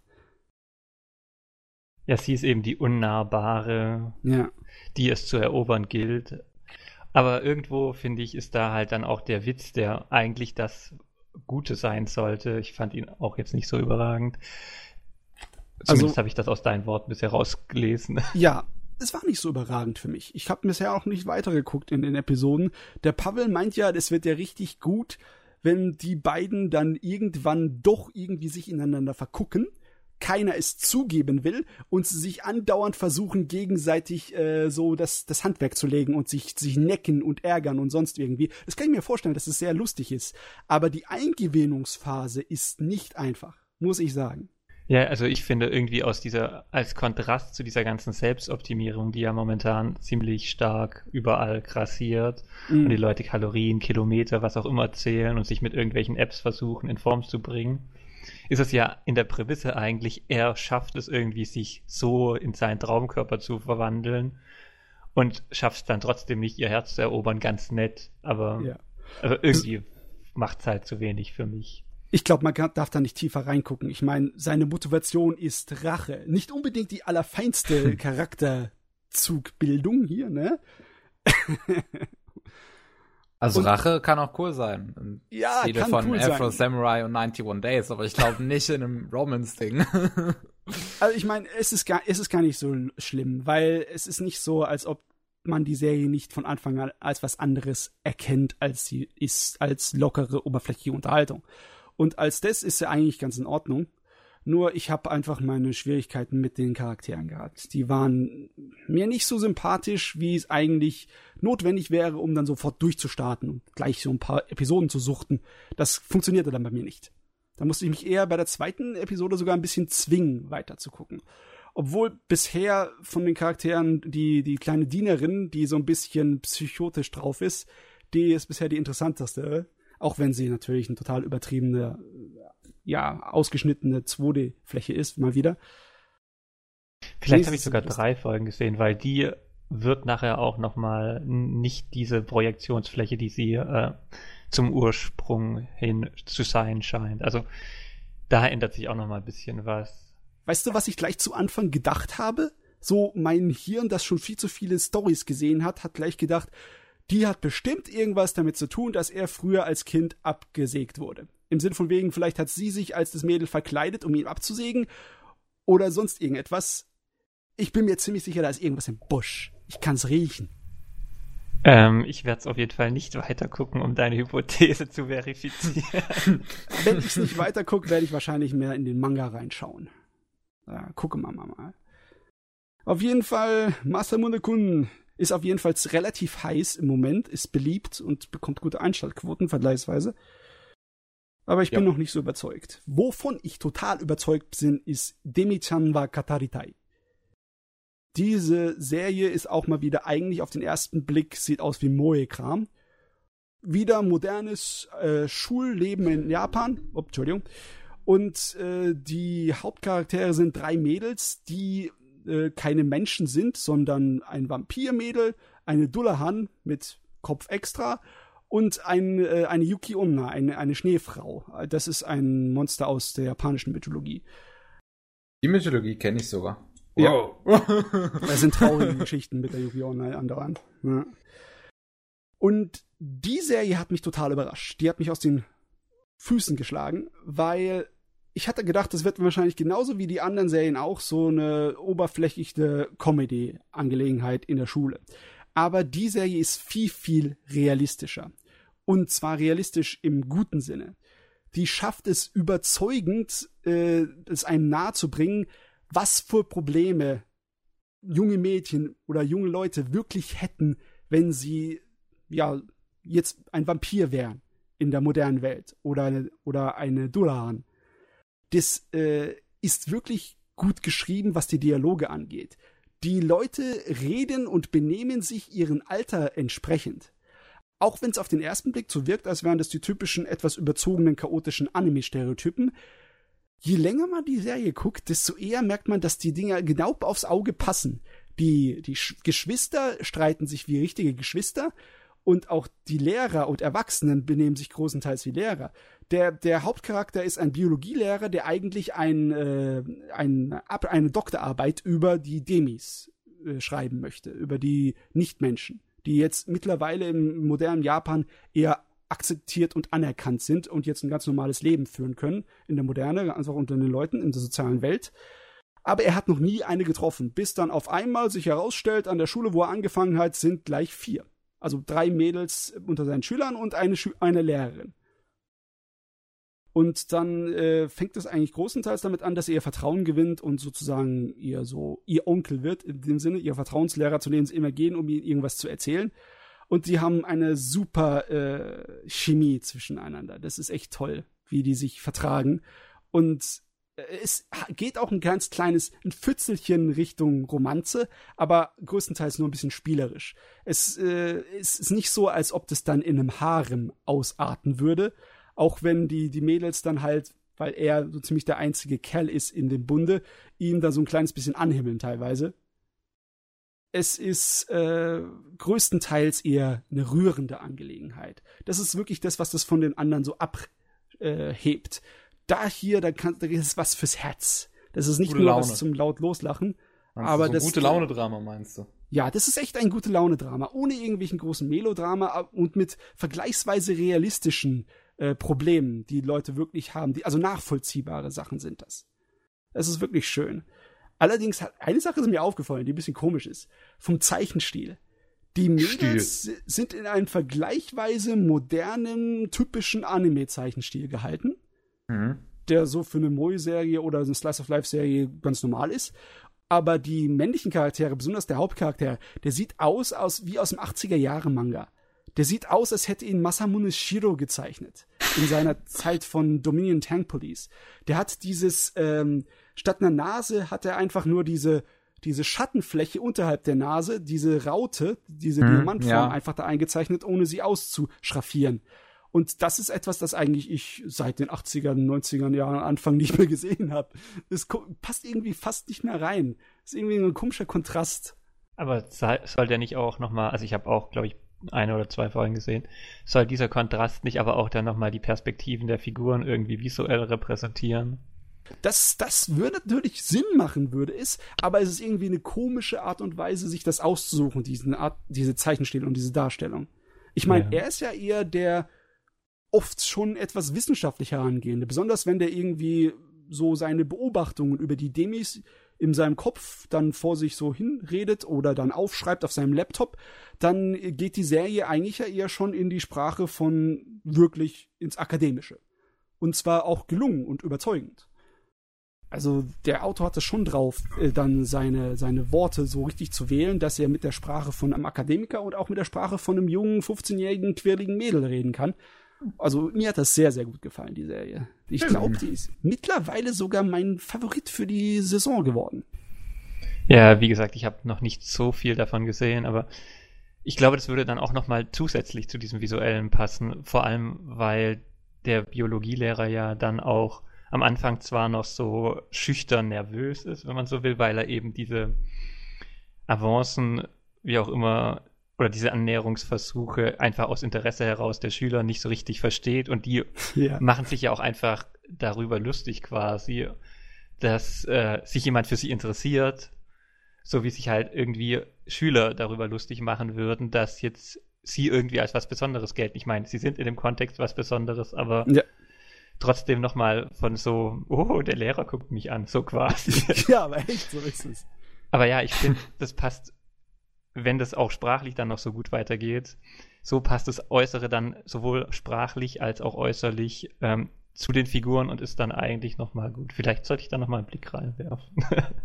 das Schöne, was ich fand, ab den Zeitpunkt, wo es angefangen hat, mich so ein bisschen zu überzeugen, ist nicht nur diese Episoden, die so ein kleines bisschen an so Dramen erinnern wie Great Teacher Onizuka, wo es halt so üblich ist, dass die Schüler ihre Probleme irgendwie überwinden mit ein bisschen Mithilfe von einem Lehrer oder einer Vorbild- oder Vaterfigur sondern was ich auch richtig toll fand, ist dann als äh, die, die, die Lehrerin, die ja eine Succubus ist, als deren Alltagsprobleme geschildert worden.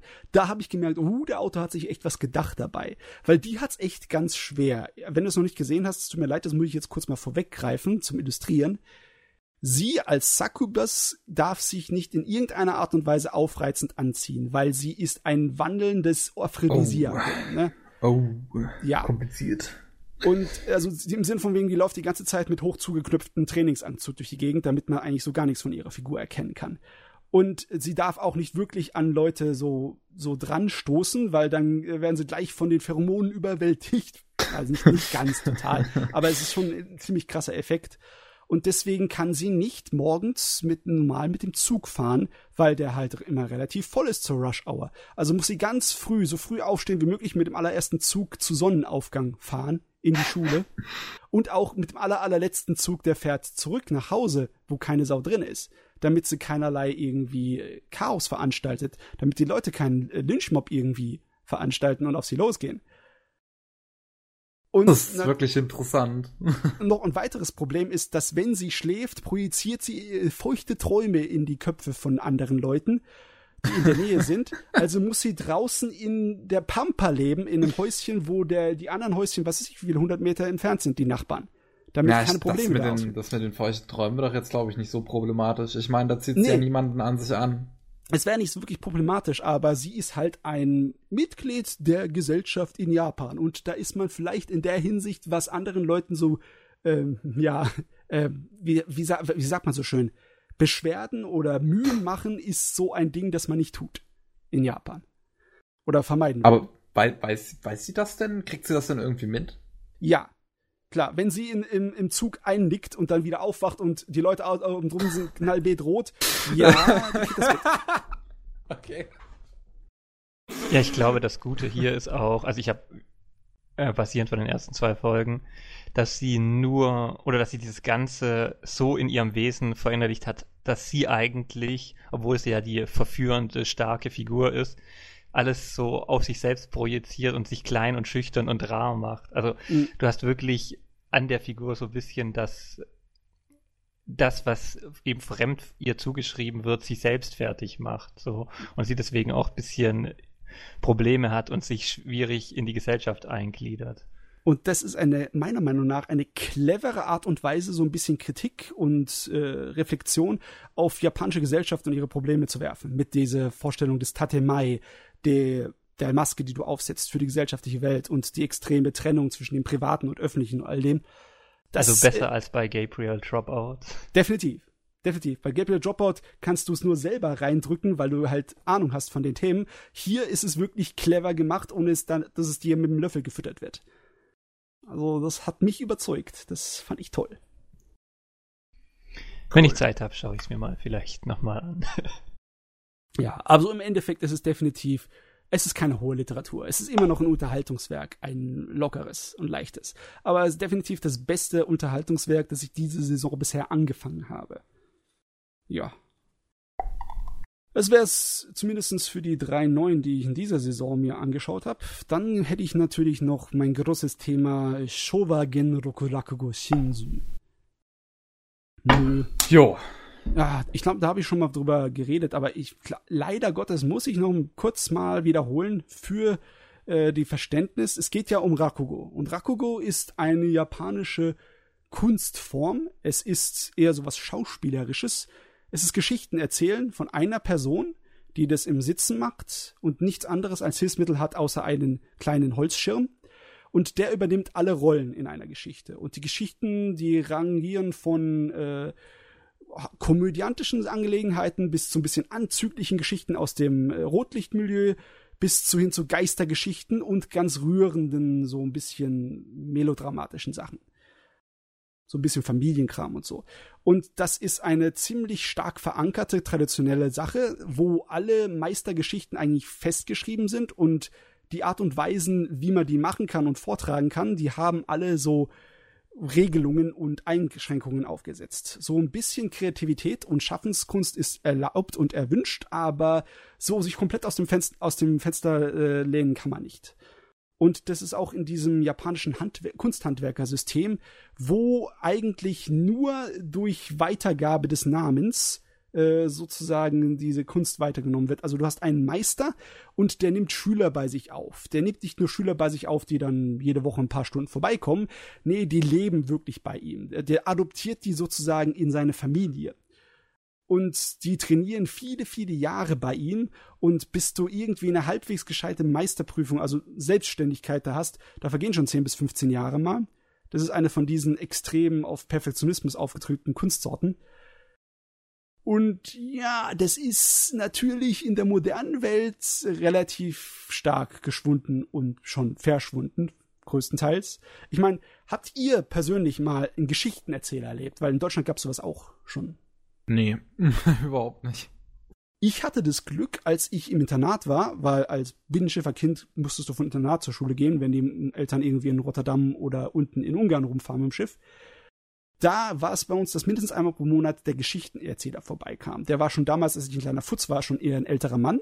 Aber der hat das toll gemacht. Der hat dann der hat eine Stimme gehabt wie so ein Hörbuchsprecher. Also der konnte das richtig gut. Plus, dass der dazu natürlich alle Figuren noch gespielt hat und mit seinen äh, Visage äh, lustige Fratzen geschnitten hat und rumgefuchtelt hat. Der hatte sein ganzes äh, Repertoire von eigenen Geschichten und der hat dann auch Kinofilme, zum Beispiel Kinofilme, wo wir noch nicht rein durften, hat der danach erzählt, was ich ganz toll fand.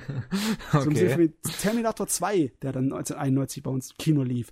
Da konnte ich natürlich nicht rein. Was war ich dann? Da war ich acht oder neun. Und äh, dann hat er es uns nacherzählt, was ich richtig toll fand. und deswegen hatte ich gleich mir gedacht, oh, bei der Serie, da muss ich mal reingucken und schauen, wie das gemacht ist. Und zu meiner Erfreunis, also zu meiner, also ich bin sehr, sehr optimistisch gewesen und danach bin ich noch optimistischer gewesen nach den ersten paar Episoden, haben sie sich unglaublich viel Mühe gegeben mit der Darstellung von dieser Gesprächskunst.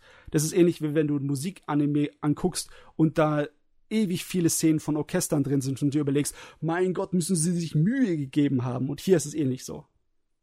Ja, mhm. vor allem die Präsentation ist ja auch so, dass ähm, die Rakugo-Darbietung auch durch die Art und Weise, was da geboten wird, mit der Animation unterstützt äh, wird. Also das Gesagte wird teilweise mit der Animation nochmal verdeutlicht. Mhm. Und das ist halt wirklich gut auch im Medium Anime, dass du sowas nutzen kannst da brauchst du die richtig guten Leute für Charakteranimation oder mit anderen Worten Leute, die die gezeichneten Figuren gut schauspielern lassen können durch ihr animieren Werk.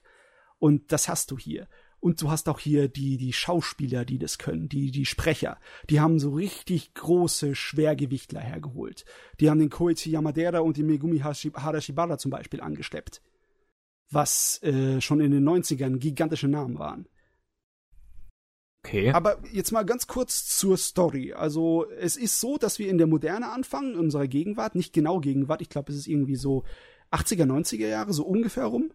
Und äh, da haben wir einen älteren Meister, einen älteren Rakugo-Meister, und wir haben einen jungen äh, Gefängnisinsassen, der den Meister bei einer seiner Darbietungen im Gefängnis gesehen hat und sich sofort in den verliebt hat und die Kunst von Rakugo. Und der geht dann, nachdem er aus dem Gefängnis rauskommt, zu ihm und bettelt ihn darum, dass er ihn als Schüler nimmt. Aber der äh, alte und relativ bittere Mann, der hat noch nie in seinem Leben einen Schüler genommen und der hat es nicht vor anzufangen. Ähm, es ist aber so, dass äh, er nicht unbedingt total kaltherzig ist. Er lässt dann den jungen Mann bei sich wohnen, weil der nirgendwo anders hat, wo, es hin, wo er hin kann. Und der tut dann von selber versuchen, sich Rakugo beizubringen. Mit der, äh, ja, Ziehtochter, die da mit dem alten Mann liegt, die eigentlich auch sehr viel Rakugo liebt. Und es stellt sich heraus, dass die Ziehtochter und, also der Vater, der eigentliche Vater der Tochter und der alte Mann, die haben eine sehr lange Geschichte miteinander. Und die erzählt er dann den Zweien. Und die gesamte erste Staffel ist eigentlich nur die Rückblende der, hm. der Geschichte, wie es dann zu dem jetzigen Zeitpunkt kommt. Also der Kiko, der Kiko Hiko, das ist der alte Mann und sein bester Freund, der Skeroko, der Skeroko. Das ist ein bisschen nicht so einfach äh, auszusprechende Namen, besonders weil sie so altmodische sind, die die angenommen haben als Rakugo-Künstlernamen. Auf jeden Fall die zwei, also er, der, der Kiko, der kommt eigentlich von der Familie, aber wenn du bei einem Rakugo-Meister in die Lehre gehst, dann siehst du der Familie eigentlich nicht mehr wirklich viel wieder. Höchstens zu den Feiertagen. Äh, und der ist eigentlich auf der Linie gewesen, der wollte Tänzer werden, aber der hat sich da sein, sein Bein total versaut. Der hat sich irgendwie gebrochen und konnte nicht mehr tanzen. Also ist er dorthin gegangen, in die andere Kunstrichtung. Und der andere ist eigentlich ein Findelkind, so ein Waisenkind von der Straße, ein ganz, ganz wilder Fuzzi. Und die zwei sind wie Feuer und Wasser und, und äh, sind eigentlich ziemlich krasse Gegensätze. Der eine ist still und ernsthaft und müht sich ab mit seinem Rakugo, besonders weil er selber nicht so wirklich jahrelang seinen eigenen Stil finden kann, während der andere ein absolutes Naturtalent ist, aber keiner Regel und Tradition folgt und immer wieder äh, die Dings den Unterricht schwänzt und die Übung schwänzt und rumgeht und säuft und mit Frauen was anfängt. Also besonders bei so einem traditionellen Ding wie bei Rakugo ist es ein riesengroßes Problem, weil man hat ja auch ein, ein Gesicht zu wahren nach außen der, der Gesellschaft hinzu. Ne? Also der ist unbedingt, nicht unbedingt gut für den Ruhm der Schule. Mhm. Aber die zwei sind richtig unzertrennlich. Die sind ganz, ganz wichtig füreinander. Besonders Kiko denkt, dass Skeroku, unser Naturtalent, die Rettung für Rakugo in der neuen Welt sein könnte. Da ist er teilweise richtig überzeugt davon. Und später äh, richtet, bewegt sich alles so ganz langsam Richtung Tragödie hin. In dem Sinne von wegen eigentlich fast schon so Literaturdrama-Tragödie. Es hat mich sehr an eine klassische Art und Weise zu erzählen erinnert. So wie Natsume Soseki oder zum Beispiel, wenn du bei japanisch bleiben möchtest. Da kommt natürlich auch noch eine Frau dazu, die das Ganze zwischen den dreien, äh, zwischen den Zweien noch etwas kompliziert macht. Das Dreiergespann, das geht dann bis zum Ende äh, der Geschichte. Also seiner Geschichte zumindestens. Ich weiß nicht, es wird ja von Anfang an gesagt, was passiert, aber ich, ich, ich spreche jetzt nicht nochmal genau aus, wie es ausgeht. Auf jeden Fall ähm, ist es ziemlich eiskalt, wie die Erzählgeschwindigkeit so voranschreitet, wie die Jahre so vorbeigehen und wie die Leute sich verändern und wie die Leute an teilweise an ihren eigenen ähm, Charakterproblemen zerbrechen oder ja bitter werden oder zynisch werden gegenüber der Welt. Es ist sehr realistisch, aber hat er Gott sei Dank diese, diese kleine Distanz, diese erzählerische, dass es dir nicht wirklich so das Herz zerreißt. Also es ist kein, kein krasses Melodrama. Das okay. ist halt das Problem oder das Gute dabei ist, die ganze erste Staffel ist halt größtenteils nur diese Vorgeschichte. Und wer noch nicht damit angefangen hat, den rate ich dringend zu warten, bis die zweite Staffel fertig ist und dann das in einem Stück zu gucken. Damit dann hat man eine komplette hat, Story. Damit er etwas hat, was etwas runder ist. Ne? Weil dann am Ende der ersten Staffel, dann denkst du dir nur, oh mein Gott, wir sind am tiefsten Punkt angelangt und jetzt hört die Staffel auf. Bitte erschießt mich. ja. Aber ja, ich war sehr begeistert von dem Ding. Besonders, weil das eigentlich die Sorte von ernsthaftes Drama ist nicht meine bevorzugte Unterhaltung, was Anime angeht. Ich meine, ich mag das. Gibt es auch sonst so in der Art nicht so wirklich. Das nee. ist so, dass es halt nicht auf volle Kanne Melodrama dann geht, sondern halt ruhiger bleibt und, ja. und besonderer. Aber ich fand es toll, weil es einfach vom Handwerklichen so gekonnt war. Das war sehr, sehr fein erzählt.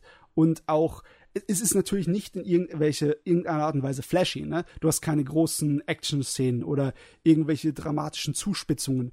Aber die, der Menge an Arbeit, die da reingegangen ist, um das alles gescheit darzustellen und auch so dem Rakugo zu, zollen, ne? Als Kunstform, die ist immens. Das ist sehr überzeugend. Interessant, auf jeden Fall. Also ja. ich hab's sowieso schon länger auf meiner Watchliste, ist schon länger an meinem Auge. Und yes. ja, jetzt, wenn die zweite Staffel fertig ist, bin ich mal gespannt. Hast du dir dann auch schon angefangen, Matze? Nee. Oder ich habe die erste, erste Episode geguckt? der zweiten Staffel geguckt und dann mir gedacht, oh mein Gott, nein, nein, nein, nein, ich warte, bis es fertig ist. Ich könnte, okay. ich könnte es nicht ertragen, dann wochenlang um wochenlang wieder zu warten nach dieser Episode. okay. Ja. Auf jeden Fall, am meisten haben wahrscheinlich mir gefallen die, die Arbeit der Synchronsprecher. Besonders der Yamadera Koichi und die Hayashibara Megumi, die schon seit Ewigkeiten Favoriten von mir sind. Ich meine, die beiden haben schon in, in Dings zusammengearbeitet, in äh, Cowboy Bebop. Äh, Yamadera hat den Spike gespielt und Hayashibara die, das, ach, wie heißt sie nochmal? Weiß es gerade auch nicht mehr. unser Valentine. Ja, die Faye Valentine, genau, unser Wildfang. Ja, Rakugo. Ist aber gut zu äh, hören, dass du meinst, man kann dann auch warten, bis die zweite Staffel fertig ist. Auf jeden Fall. Etwas, ja. was dann für die Zukunft auch bei mir reserviert steht. Ja, also man kann definitiv die erste Staffel für sich alleine gucken, aber es ist weitaus härterer Tobak. Es ist schon etwas schwerer zu schlucken, wenn du dann nach der zweiten Staffel da stehst, äh, nach der ersten Staffel da stehst und so, ähm, ja, in den Abgrund der Welt schaust. Gut, gut. Ui. Ja. Ui, jetzt habe ich wieder ewig viel gelabert, meine Schnuten. Ja, aber ich, also, ich habe dir die Bühne gelassen quasi. Ja, war, war ich so Bakugo. elektrisierend? Ja. das hört man gern. Schön. Ja, dann, dann hau du mal raus, Kevin. Du musst auch irgendwas getan dran. haben in den letzten Ja, klar, Wochen. ich habe was getan. Ähm, das erste, was mich dann jetzt die ganze letzte Woche über immer beschäftigt hatte, war jetzt zum Beispiel The Idol Master. The oh. Idol Master. Oh, du bist zum Populärkram gegangen. ich bin zum Idol-Kram gegangen, ja. Ich kann ja sonst eigentlich absolut mit Idol-Anime nichts anfangen. Das lag auch wahrscheinlich daran, dass ich bisher eher das falsche Zeug geguckt habe. Ich meine, das Einzige, was ich bisher mal gewagt hatte, war Love Live. Aber das kann man jetzt einfach nicht als richtige Idol-Serie bezeichnen. Nett? Oder, also ich weiß nichts äh, davon. Ich habe gedacht, das wäre dasselbe wie alle andere Alben nee. auch. Nett? Oder ähm, äh, äh, äh, hier I Cut the Stars hatte ich auch mal angefangen, war auch total Schrott.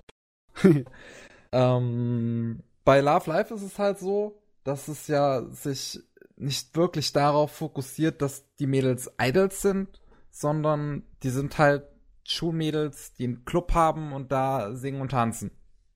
Okay. Keine richtigen Idols. Also Keon-mäßig, oder wie? Ja. Ja. Der Richtung.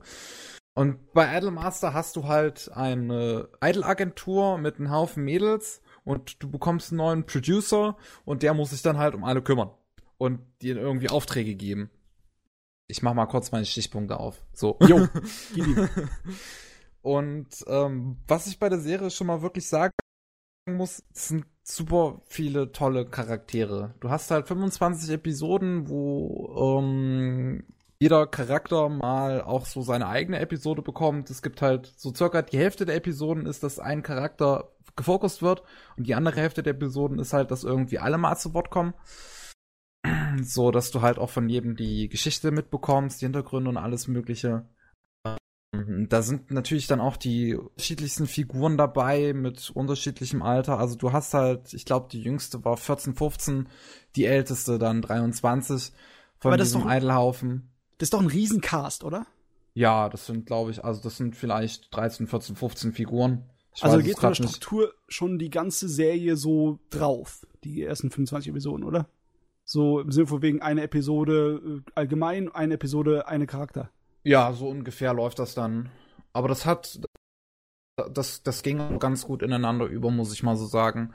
Ähm, wie gesagt, auch dadurch, die, die meisten Charaktere fand ich wirklich sympathisch. Also es gab nur eine Figur, wo ich wirklich sagen muss, dass die, dass die mir ziemlich unsympathisch war. Das ist komischerweise die, die von vielen Leuten auch der Fan-Favorite ist.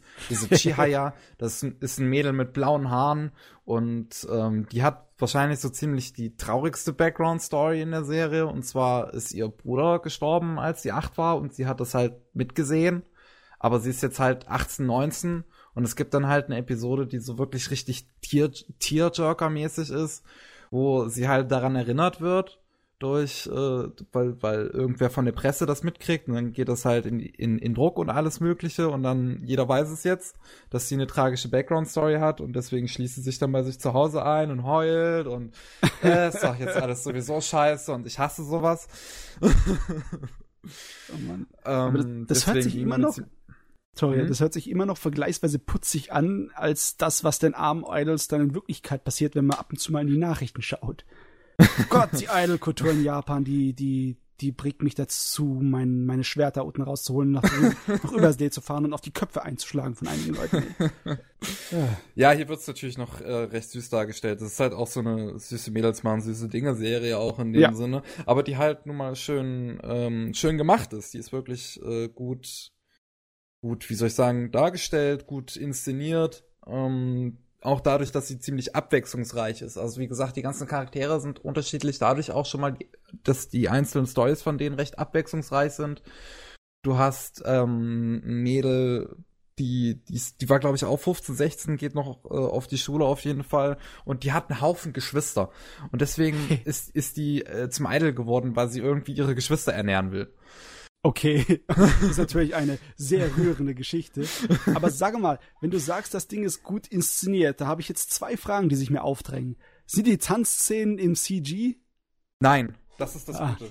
Die Tanzszenen, ne, nehmen nehm wir mal einen meiner Stichpunkte, den ich weiter unten habe, vorne weg. Und zwar die Tanzszenen sind, äh, also die meisten Auftritte zumindest, die, die wirklich wichtig sind, äh, sind von der Frau animiert worden, die auch Shelter gemacht hat. Also dieses kleine Musikvideo, was letztes Jahr rauskam und total durch ah. die Decke ging und auch super gut ist. Und die okay. Frau hat halt wirklich die wichtigsten Performances in Idolmaster gemacht und deswegen sehen die unfassbar gut aus. Also die Performances sind super gut. Ja. Richtiger Augenschmaus. Muss ich gleich mal auf Sakugaboru gehen hier. Ich glaube, Kanipa Effect hat da auch ein relativ ausführliches Video zu dieser Animatorin gemacht. Hat er? Uh, okay. Ja, gut, sehr gut, sehr lohnt gut, sich. Aber ich habe ihn leider oder wie auch immer noch nicht gesehen, weil ich eigentlich eher auch so wie du bisschen so Idol-Serien mit Samthandschuhen anfasst, passt das Bild da.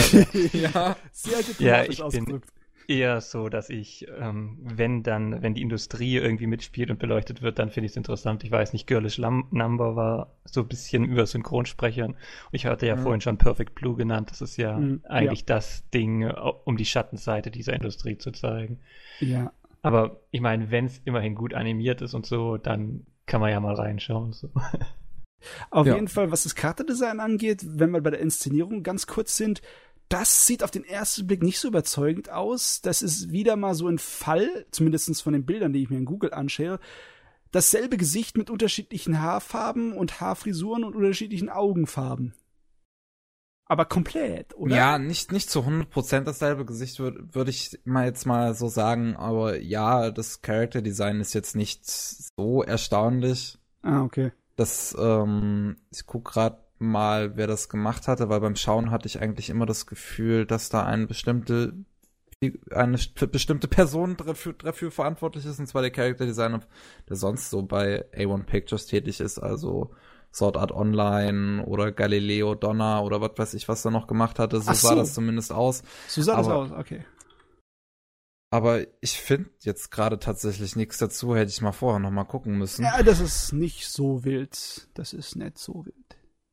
Ähm, ja, äh, äh, die, man muss noch, was ich noch äh, auch schön an der Serie fand, dass du recht äh, äh, klar gekennzeichnete zwei Hälften hast von ihrer Erzählung her. Du hast die erste Hälfte, die, wo der Producer, der jetzt halt neu ist, der jetzt auch so quasi mehr oder weniger Protagonist ist, ähm, äh, das, der ist da neu, die ganzen Mädels hatten noch keine großen Auftritte, also muss er sich erstmal drum kümmern und die Mädels haben halt noch viel Zeit miteinander.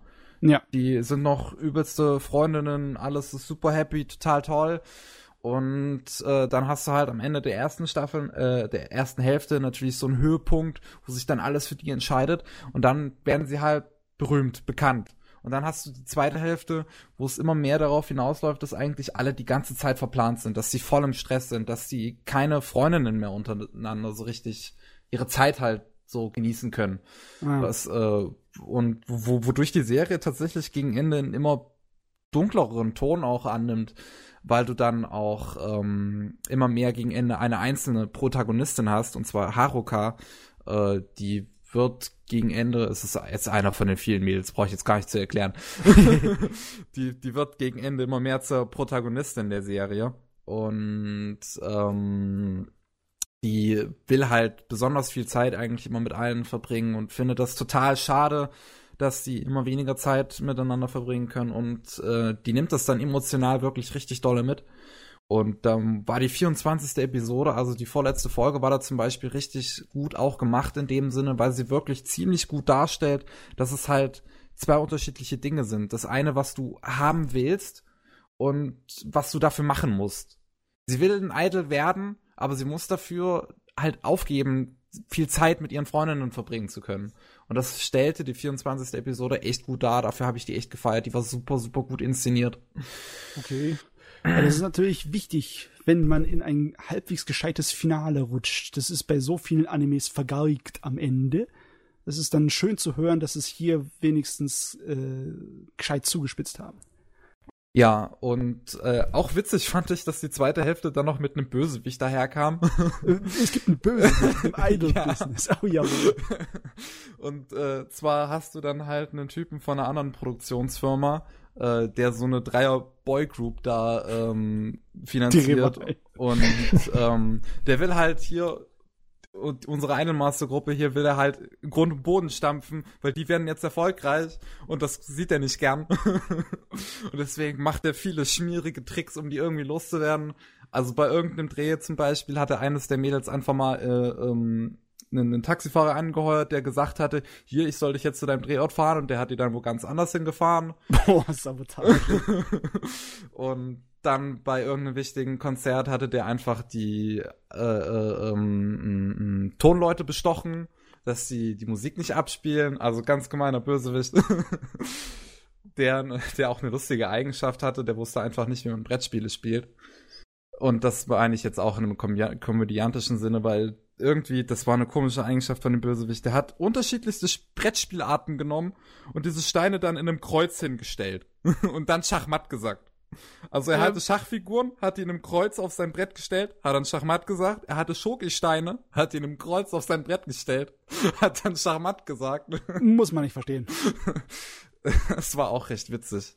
Ähm, Detail, was ich auch interessant fand, ist, dass man von A von dem Bösewicht und B von dem Präsident, von dem Präsi, von dem Präsidenten der, der, der, äh, des Büros, in dem sie geht, des Idolbüros, in dem sie geht, dass man von den beiden nie das Gesicht gesehen hat.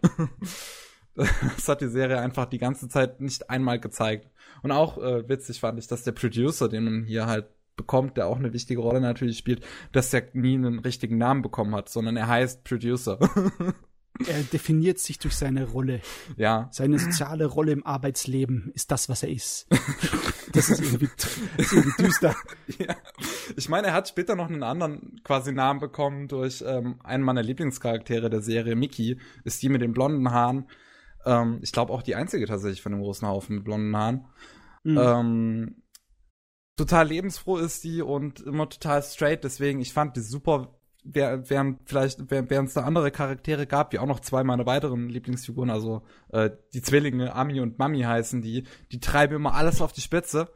Und äh, da gibt's auch eine Episode, wo es halt um die zwei speziell geht, wo die Detektive werden, weil ähm, ein Pudding von denen weggegessen wurde. Und natürlich, das ist ein Grund, Krieg zu erklären. ja. Und das ist total schön, wie die da alles auf die, die Spitze bringen und dann ähm, tatsächlich ein ziemlich großes Anspielungsfeuerwerk kommt an ähm, Magical Girl Serien und an Detektivserien. also da wird in der Folge auch echt viel auf den Arm genommen. Ja. Und diese Mickey, die hat den Producer dann letzten Endes noch Honey genannt, weil die sich über die Zeit in den Producer verliebt hatte, was auch eine interessante Sache war. So hat man wenigstens noch, so hat der Producer wenigstens noch ein bisschen Charakter auch mitbekommen. Hat er davon Charakter bekommen, dass er sich den Avancen seines äh, Schützlings hier erwerben muss? ja, ich meine, auch eine komplizierte Situation daran ist halt, dass er irgendwie 25 ist und sie ist gerade mal 15. Ja.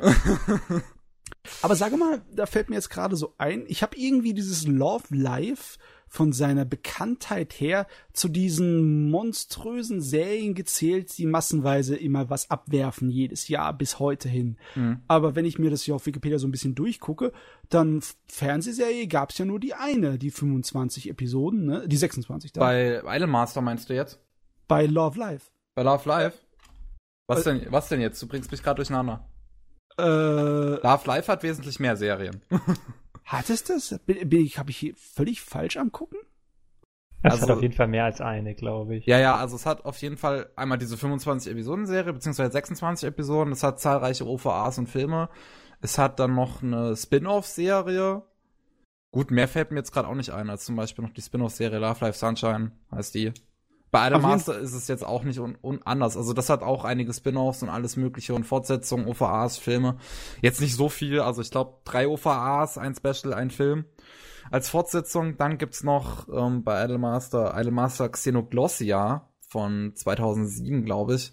Was erstaunlicherweise von dem Regisseur, von dem Regisseur, den ich echt cool finde, ähm, ich weiß gar nicht mehr, wie er heißt, Nagai Tatsuyuki, glaube ich, der auch Mobile Suit Gundam Allen Blooded Orphans und ähm, Anohana und Waiting in the Summer Regie geführt hat. Okay. Äh, diese Szene Glosia würde ich mir irgendwann noch mal anschauen. Das sieht nämlich interessant aus. Es hat nämlich halt exakt den gleichen Cast wie Idolmaster. weil es halt nun mal auch auf dem gleichen Spiel basiert. Bis auf einen Charakter, Miki. Die Miki gibt's da nämlich nicht. Die war ursprünglich, war die nämlich geplant, dass die gar nicht im Spiel vorkommt. Und in diesem Xenoglossia wird das Ganze halt irgendwie in Sci-Fi reingepackt und zu Makros ähnlich gemacht. ja. Also, Gott. Heißt das jetzt, wir haben dich verloren an die Idol-Serien, Kevin? Ich glaube wirklich, weil ich habe jetzt noch, ich habe jetzt noch richtig Bock, mir einiges an Idol im normalen Fall noch nachzu nachzuholen, sowas wie äh, AK 0048, wie auch immer das heißt, keine Ahnung. Dieses AKB-Zeugs. Ja, dieses AKB, das möchte ich mir auch noch irgendwann mal anschauen. Ich habe jetzt auch mega Bock auf Symphogear, weil ich mir da, nachdem ich Idolmaster fertig geguckt hatte, ein paar Animationen zu Symphogear angeschaut hatte und die sahen richtig gut aus. Ich hab Bock auf dieses Idolmaster Xenoglossia, also ich glaube so ein bisschen, so ein bisschen der Idol-Hype hat zugeschlagen. Oh, oh Gott, oh Solange du nicht da zu Hause versuchst, die Sachen nachzutanzen, ist glaube ich alles in Ordnung. Das wird niemals vorkommen, ich kann kein Stück tanzen. Eins sage ich dir, Kevin, wenn du irgendwann mal in so einem blöden Mädelkostüm, in so einem Idol-Kostüm auftrittst, dann, dann kommt die Axt. Obwohl, naja, nee, okay. Ich, ich tue da einfach nur so, als würde ich nicht kennen. Dann kämen aber wahrscheinlich auch die Klicks, weißt du, das, das ist vielleicht auch Vorteil. Ja, ja. Das könnte auch sein. Ja. Weg zur Berühmtheit. Eine Na Sache, gut. die ich jetzt noch erwähnen möchte, bevor wir weitermachen, weil es gab eine Folge, die ich noch besonders schön fand bei Idolmaster, und zwar die 15. Folge. Und zwar, da gab's halt äh, die erste Ausgabe von der Live-Sendung, die die Mädels dann bekommen hatten. Live on Sunday heißt die. Und die wird dann halt die komplette Folge über gezeigt quasi. Und das war auch super witzig, die Folge. Vor allem, weil sie dann später einen Kinotrailer zu einem Film gezeigt hatten, den die dann auch machen, die Idols. Und dieser Trailer war halt voll mit Mecha-Anspielung. Es war halt irgendein, irgendeine Mecha-Verarsche, da war so viel Kram drin. Es fängt direkt mit Giant Robo an und dann kommt noch Gundam und dann kommt was weiß ich was noch. Also da war so, das war eine der besten Szenen der Serie wahrscheinlich. mit 20 Millionen Anspielungen an verschiedenstes Mecha-Kram. das war awesome.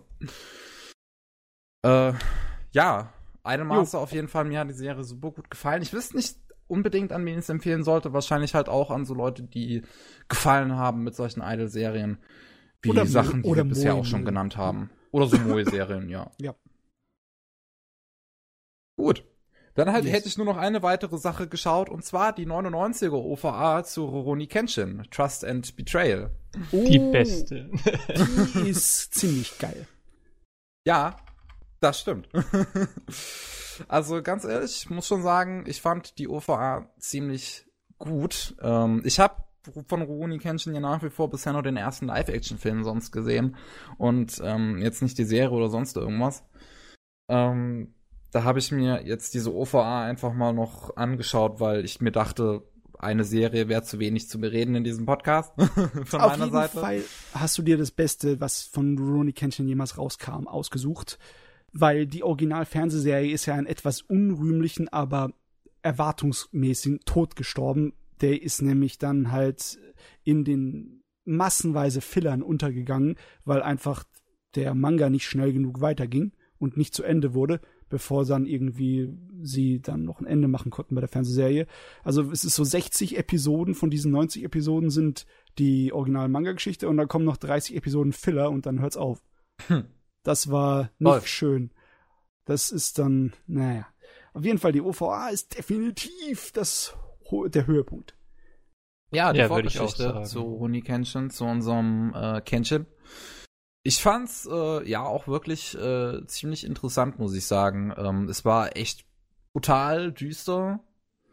Das äh, hat mich schon mal sehr überrascht, weil das normale Rurouni Kenshin ist doch gar nicht so, oder? Also nein, das wusste nein. ich bisher zumindest nicht. Im normalen Rurouni Kenshin hat er ja dem Töten abgeschworen.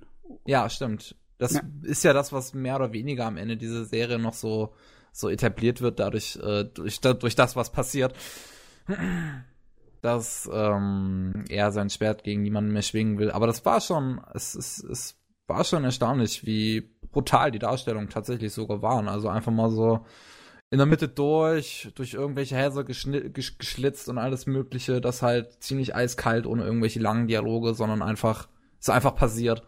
Ja, besonders gleich am Anfang von der allerersten Episode. Das könnte einen mm, traumatisieren, dieses, dieses Abschlachten am Anfang. Man kann es ja wirklich Abschlachten nennen, in dem Fall sogar. Da betreibe ich es gar nicht. Mhm. ähm, die Zeichnung fand ich ziemlich gut, muss ich mal so sagen. Ja, das war noch eine von den OVAs, wo alles von Hand gemacht wurde. Ja, das da, sah okay. sehr gut aus. Wobei ab und zu waren so Live-Action-Dinger tatsächlich so mit untergeschoben, die ein bisschen bearbeitet waren, fand ich interessant. Das war Richtung Ende, gell? Hm, ja. Ja. Ähm, weiß gar nicht, wie viel man da jetzt dazu sagen soll. Man kann mal kurz die Story erwähnen. Wir haben ja halt jo, hier unseren okay. jungen Kenshin, ähm, halt dem Protagonisten von Oruni Kenshin, ähm, wo man halt hier kennenlernt, wie, wie, wie, wie es quasi anfing mit ihm. Seine Familie ist weggestorben, äh, irgendwelche Fremden sind noch vor ihm weggestorben, die er da gerade äh, beerdigt hatte. Und dann kommt halt sein Sensei an und nimmt ihn bei sich auf. Ja, von, okay. Von dem, muss vielleicht ein bisschen zusammenhangmäßiger besser erklären. Also es ist schon so, dass seine Eltern gestorben sind an irgendeiner Krankheit und irgendwelche ja, Leute, irgendwelche wandernde Leute haben ihn aufgenommen und mhm. die werden von Banditen überfallen und alle niedergeschlachtet und er wird gerettet von dem Sensei. Richtig. Er lebt überhaupt nur noch, weil der Kerl ihn, ja. Ja. Bei dem Sensei hat man aber eigentlich gar nicht so viel mitgekriegt. Der war ja kurz da, hat man kurz gesehen, dann ein kurzer Streit zwischen dem Kenshin und dem Sensei, als Kenshin dann ein bisschen älter war. Ja. Und ja, dann ist er schon losgezogen seiner Wege, um sein Schwert zu schwingen für die Gerechtigkeit in seinen Augen zumindest. Ja. Und hat sich dann äh, Patrioten, glaube ich, hießen sie, in der deutschen Synchronisation zumindest ja. angeschlossen. Und schlachtet in deren Namen oder bringt in deren Namen ziemlich viele Menschen um. Und ja. ähm, dann holt er sich halt irgendwann eine Schnittwunde, weil er jemanden getötet hat, er ähm, quasi, der noch nicht bereit war, getötet zu werden. Diese Wunde bleibt halt aus Reue. Und ähm, dann trifft unser Kenshin später noch auf die Frau, die dieser Mann heiraten sollte, den er umgebracht wird. Da wird es ein bisschen komplizierter natürlich. Ja ist sowieso ein bisschen komplizierter. Für jemanden, der überhaupt keine Ahnung hat von japanischer Geschichte, da wird man ein kleines bisschen da so reingeworfen. Also man kapiert zwar schon, dass es zwei rivalisierende politische Gruppen sind, die mit allen Mitteln gegeneinander kämpfen, größtenteils auch terroristische Anschläge und Attentate. Mhm. Aber so die genauen Hintergründe, die werden auch in der OVA nicht so riesig breit getreten. Es geht also die Charaktere und deren Geschichte sind ja im Vordergrund. Ne? Ja, die war wirklich gut, die Geschichte. Also die war schnell erzählt, muss man mal sagen. Also das äh, ist gut, dass es nur vier Folgen sind mit jeweils 30 Minuten. Mehr würde das gar nicht hergeben, diese Geschichte. Ähm, es war sehr stimmungsvoll auf jeden Fall. Die Musik war echt gut. Ja, die Musik war toll. Und ähm, das hat, ich, ich fand, die Serie hat mich so ein bisschen in seinen Bann recht schnell gezogen, so ein bisschen verzaubert. Weißt du, weil, weil es, es die Serie hatte so einen gewissen erzählerischen Flow, den ich interessant fand. Es hat Ja. einfach nicht so wirklich, nicht so wirklich eine Pause gemacht oder aufgehört, sondern es war die ganze Zeit irgendwas los. Die ganze Zeit war irgendeine Spannung, die ganze Zeit konntest du merken, ja, diese Situation, da ist irgendwas gefährlich. Also man muss schon aufpassen und der Tod könnte ja jederzeit um die Ecke lauern. Das zeigt die Serie ja auch immer wieder durch ihre schnellen Morde. Ja. Da, da ist kein Fett dran an der Serie. Da ist nichts irgendwie da gewesen, das irgendwie ausgefüllt werden musste, sondern die ist ganz, also die ist wie ein Windhund. Ne? Mhm. So voll trainiert und ganz dünn. Ja, Ah. im Vergleich zum Manga hast du ja auch ein weitaus wenig, oder ja, im Manga hast du ja sehr viele so amüsante Einspringsel noch. Ja, Und selbst man bei merkt einfach auch, dass die. Zeit sich geändert hat, in der dann da auch die Sache spielt. Und das ist halt hier in Trust and Betrayal wirklich interessant, weil du auch diese ganze Ernsthaftigkeit hast. Und ich höre mich sehr krächzend an. Ein bisschen, ja. so ein bisschen, Also- ja. In der OVA ist es komplett rausgenommen. Selbst im Manga ist bei der Erzählung der alten Vorgeschichte von ihm immer so ab und zu mal ein bisschen was drin, dass es auflockert. Aber hier herrscht diese düsterne, bedrückende Atmosphäre total vor. Ich meine, das ist eine genießbare, düstere und bedrückende Atmosphäre, so eine Mhm. Melancholie, die so einem so richtig schön die Glieder lähmt im übertragenen Sinne. Aber ich fand die super, super, super toll. Ja, so eine, ich finde, so eine Melancholie kann teilweise sogar echt wichtig sein, um einen Bann der Serie zu ziehen. Und das hat auch diese OVA, so Trust and Betray, ganz gut gemacht, dass sie halt wirklich die ganze Zeit da war. Sie war nah, sie war spürbar, diese Melancholie, diese ganzen Charaktere verbindet irgendetwas mit Trauer und Tod. Und ähm, das ist etwas, was ich tatsächlich auch nur in wenigen Anime bisher so wirklich sagen konnte, diese ständige Melancholie, die da ist. Mir würden da spontan nur zwei Serien tatsächlich einfallen. Zum einen Full Metal Alchemist, was ähm, einem Das ja auch immer was davon. ja, Full Metal Alchemist hat er immer auch immer wieder reingedrückt, dieses, dieses Böse, wenn die Charaktere irgendwas geschafft haben, dass es gleich wieder niedergedrückt wird. Und ähm, Nagino Asokara würde mir dann noch einfallen als äh, eine Romanze, die das tatsächlich ziemlich gut macht, einem immer wieder zeigt, es würde ja Lösungen geben, aber die würden es noch komplizierter machen. Deswegen, das ist, ähm, ist schon gut, wenn man sowas hat, weil wie ich gerade, wie ich gerade schon sagte, das zieht einen wirklich einfach rein. Das zieht einen in seinen Sog. Ich habe die Serie zuerst gesehen äh, auf einer Messe. Ich glaube, auf irgendeiner Animania war es. 2000 oder 2001. Okay. Da habe ich es zum ersten Mal gesehen. In einem Videoraum mit massenweise Leuten drin, völlig überfüllt und in englischer Synchronisation zuerst. Der englische Synchro war gar nicht so schlecht, aber halt die japanische macht halt noch mal viel mehr was her. Kann ich mir gut vorstellen. Ich habe es jetzt auch in Deutsch gesehen auf äh, Anime On Demand. Ähm, da haben sie es ja aber auch auf Japanisch, wenn da jemand Interesse dran hat. Ich würde die Seite jetzt aber trotzdem nicht so sehr empfehlen. Wer vielleicht mir auf Twitter followt, weiß, dass ich so einen kleinen Hass mittlerweile gegen Anime On Demand habe, weil die Server von denen echt scheiße sind. Oh mei. Ich habe echt oft Verbindungsabbrüche bei denen, das ist grauenhaft. Bei, den, bei Folge 3 und 4 hatte ich dann erstaunlicherweise mal keine. Ich müsste eigentlich ein roten, rotes Kreuz im Kalender machen. Ähm, aber ja, äh, da kann man sich halt auch auf Deutsch und Japanisch anschauen. Die deutsche Synchronisation war in Ordnung. War in Gibt Ordnung? Schlimmeres. Gibt Okay. wirklich Schlimmeres. Also sie war in Ordnung. Ähm, auch wenn einige Sprecher ein bisschen seltsam dann besetzt waren. Also jetzt zum Beispiel dieser letzte Bossfight da quasi, der in der Serie dann vorkommt, Ja. als Kenshin sich diesen bösen alten Mann da stellen muss, der klingt viel zu jung in der deutschen Synchro. Das war ein bisschen schade. Aber Der Kenshin klang ganz gut.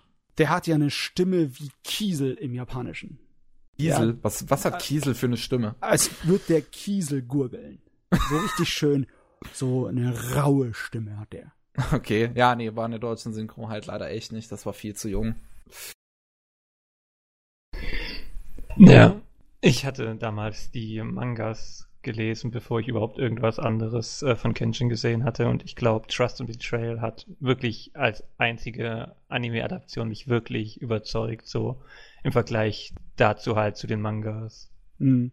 Die meisten anderen Sachen waren nicht so prickelnd. Der, der Kinofilm mit seiner Extra-Story, den hatte ich auch gesehen auf einer Messe. Ich glaube, das war sogar das allererste, was ich von Kenshin je gesehen habe. Und das war natürlich als erster Eindruck nicht so super. Hm. Aber der Manga, der wurde schon sehr recht früh in Deutschland rübergebracht. Ja, das ist bestimmt auch schon über zehn Jahre her, dass ich den gelesen habe, das erste Mal. Ja. ja. Aber ja, ist trotzdem sehenswert, vor allem eben die OVA. Ja, wenn du irgendwas von Kenshin in deinem Regal stehen haben willst, dann die OVA. Die hm. haut rein. Es ist auch nicht zu viel Aufwand. Nicht zu viel zu gucken. Es ist ein abendfüllender Spielfilm von der ja. Länge her, ne? Sahne. Ja. Gut, gut, gut, gut. Ja, mehr habe ich dann nicht. Gut, dann Schön. können wir mal zu ganz langsam zu den Neuigkeiten und Nachrichten aus den letzten zwei Wochen kommen. Le News. Oh. Ich äh, nehme mir mal heraus anzufangen, wie immer.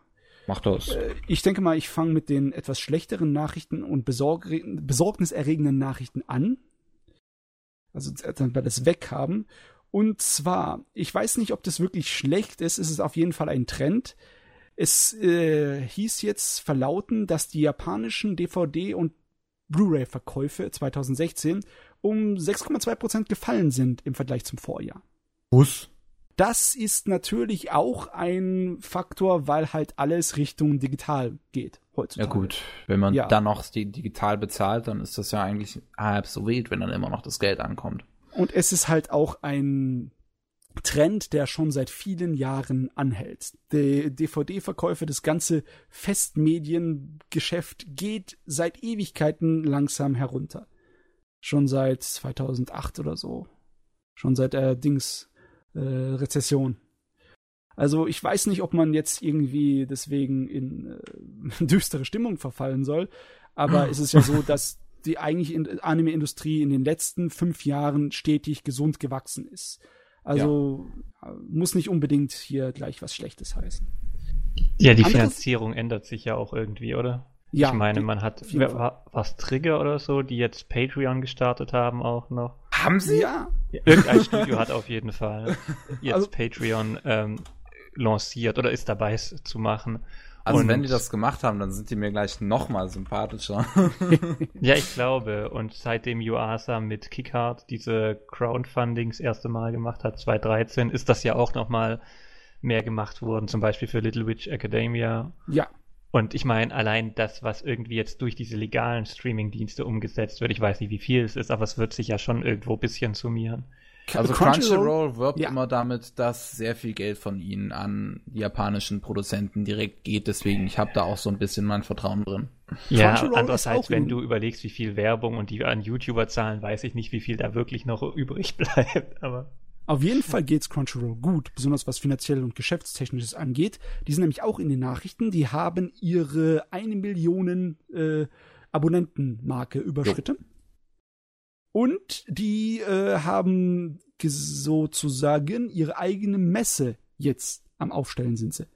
Die dann erstmal in den USA, in Santa Clara im August laufen wird. Aber Crunchyroll bekommt jetzt ihre eigene Convention. Ja, aber ich, ich glaube, das finde ich gut. Also vor allem nicht unbedingt das mit der Convention. Ich meine, schön, aber das betrifft mich vor allem, wenn es in den USA ist, noch herzlich wenig. Das betrifft uns alle herzlich wenig. Ja. Aber mhm. die Finanzierung ermöglicht irgendwie auch Freiheiten, glaube ich, weg ja. halt von diesen Sendeplätzen, die ich ja am Anfang des Podcasts thematisiert habe. Und das ist, finde ich, glaube ich, was Gutes, zumindest aus meiner Denke heraus, weil meines Erachtens dann einfach neue Nischen entstehen können, die man dann so nicht hatte. Ich meine, dass Netflix und sowas auch finanziert, es wird sich schön. verändern und dadurch werden vielleicht auch andere interessantere Werke kommen, die halt nicht so formularmäßig ablaufen wie bisher. Ja, diese Überlegungen sind definitiv gerechtfertigt, denn Netflix ist auch in die Nachrichten gekommen. Die haben nämlich eine animierte Castlevania-Serie angekündigt für oh, 2016. Das habe ich ja vollkommen vergessen, die News. Gut, dass du sagst. Ja. Das ist nicht unbedingt anime-technisch relevant, aber das ist auf jeden Fall was Interessantes.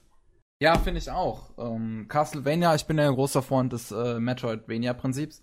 Ja. Und ähm, Castlevania ist natürlich auch eine Spielreihe, mit der ich so ein, also jetzt nicht so viel anfangen kann, aber zumindest schon ein bisschen was. Also die Spiele, die ich gespielt habe, die mag ich auch recht gern.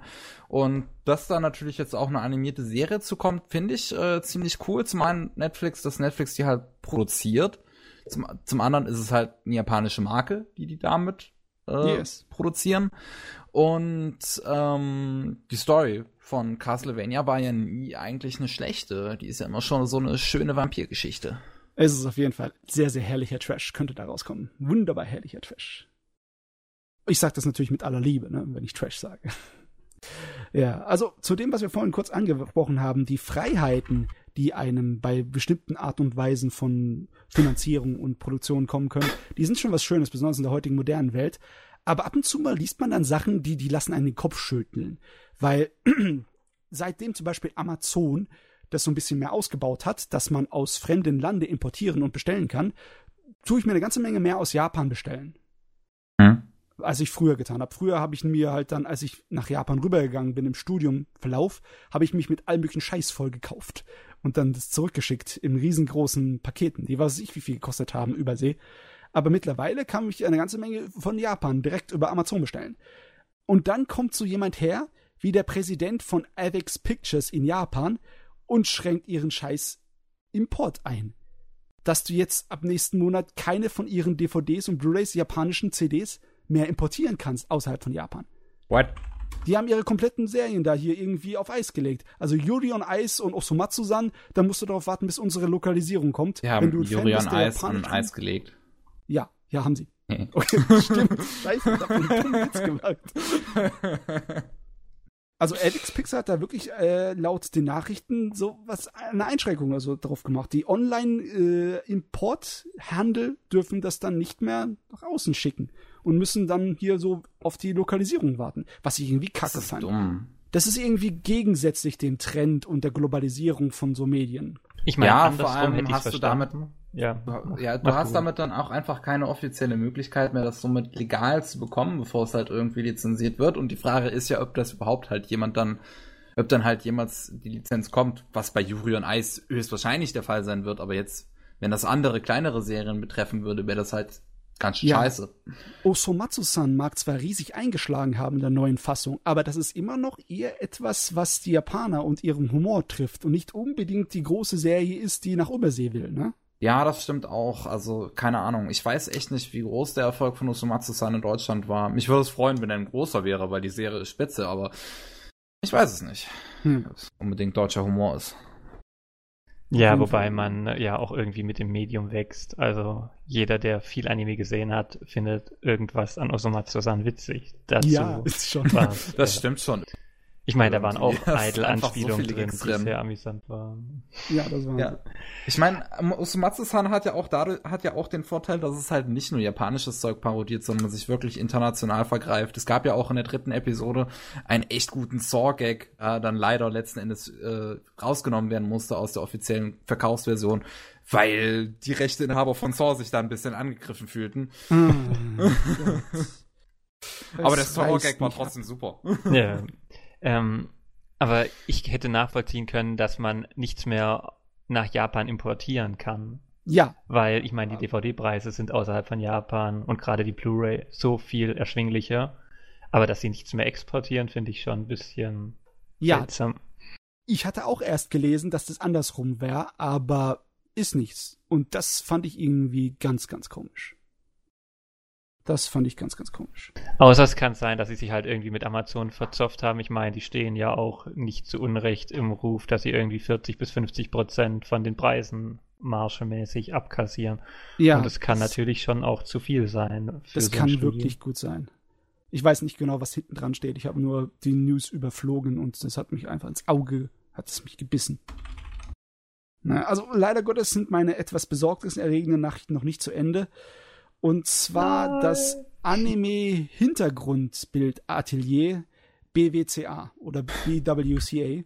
Das schließt leider Gottes, weil der Betreiber und Hauptkünstler halt wegen schlechter Gesundheit eigentlich nicht mehr richtig kann. Er kann nicht mehr gut arbeiten.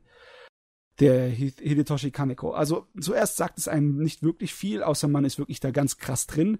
Aber der hat zum Beispiel Hintergründe gemacht für Totoro oder Record of Lotus War. Und von den neueren Animes, der hat die super Hintergründe in, in Grimgar hat er gemacht. Oh ja, Grimgar. Mm. Das ist leider Gottes, dass das jetzt zu Ende geht da drüben. Ist ein bisschen schade. Aber hoffentlich gibt es genug Künstler, die äh, das ausbessern können. Ich meine, ich bin immer noch überzeugt von der großen künstlerischen und schafferischen Kraft, die in Japan da so vorherrscht. Also ja, der, meinst du, meinst du, es gibt gute Zeichner in Japan? Habe ich ja. jetzt noch nie so mitgekriegt. Mhm, mhm, mhm. Spaß. Der Vorteil ist ja dadurch, dass sie eine Industrie haben, dass auch immer wieder junge Leute motiviert werden, nachzukommen und richtig gut ausgebildet werden können. Die Frage ist, ob sie dann was verdienen, aber theoretisch ja. hast du einfach eine Infrastruktur irgendwo, die dazu führt, dass neue Leute nachkommen können. Und das ist halt zum Beispiel bei uns, gerade was Comiczeichner und so angeht, eher schwieriger, wenn du jetzt mit Frankreich oder mit Japan oder den USA vergleichst. Und ja. deswegen glaube ich auch im animierten Sektor wird das wahrscheinlich so sein. Aber es ist natürlich trotzdem schade, wenn so jemand Wichtiges äh, nicht mehr da ist. Die Infrastruktur ist da und das erlaubt Japan halt da weiterzumachen und zu überleben, auch wenn die Zustände immer immer in die Schlagzeilen bekommen, weil sie auch teilweise sehr schlecht sind für die Leute. Die arbeiten zu viel und werden zu schlecht bezahlt. Was richtig krass ist, was in den News auch war, das ist toll, heute kriege ich alle Überleitungen geschenkt.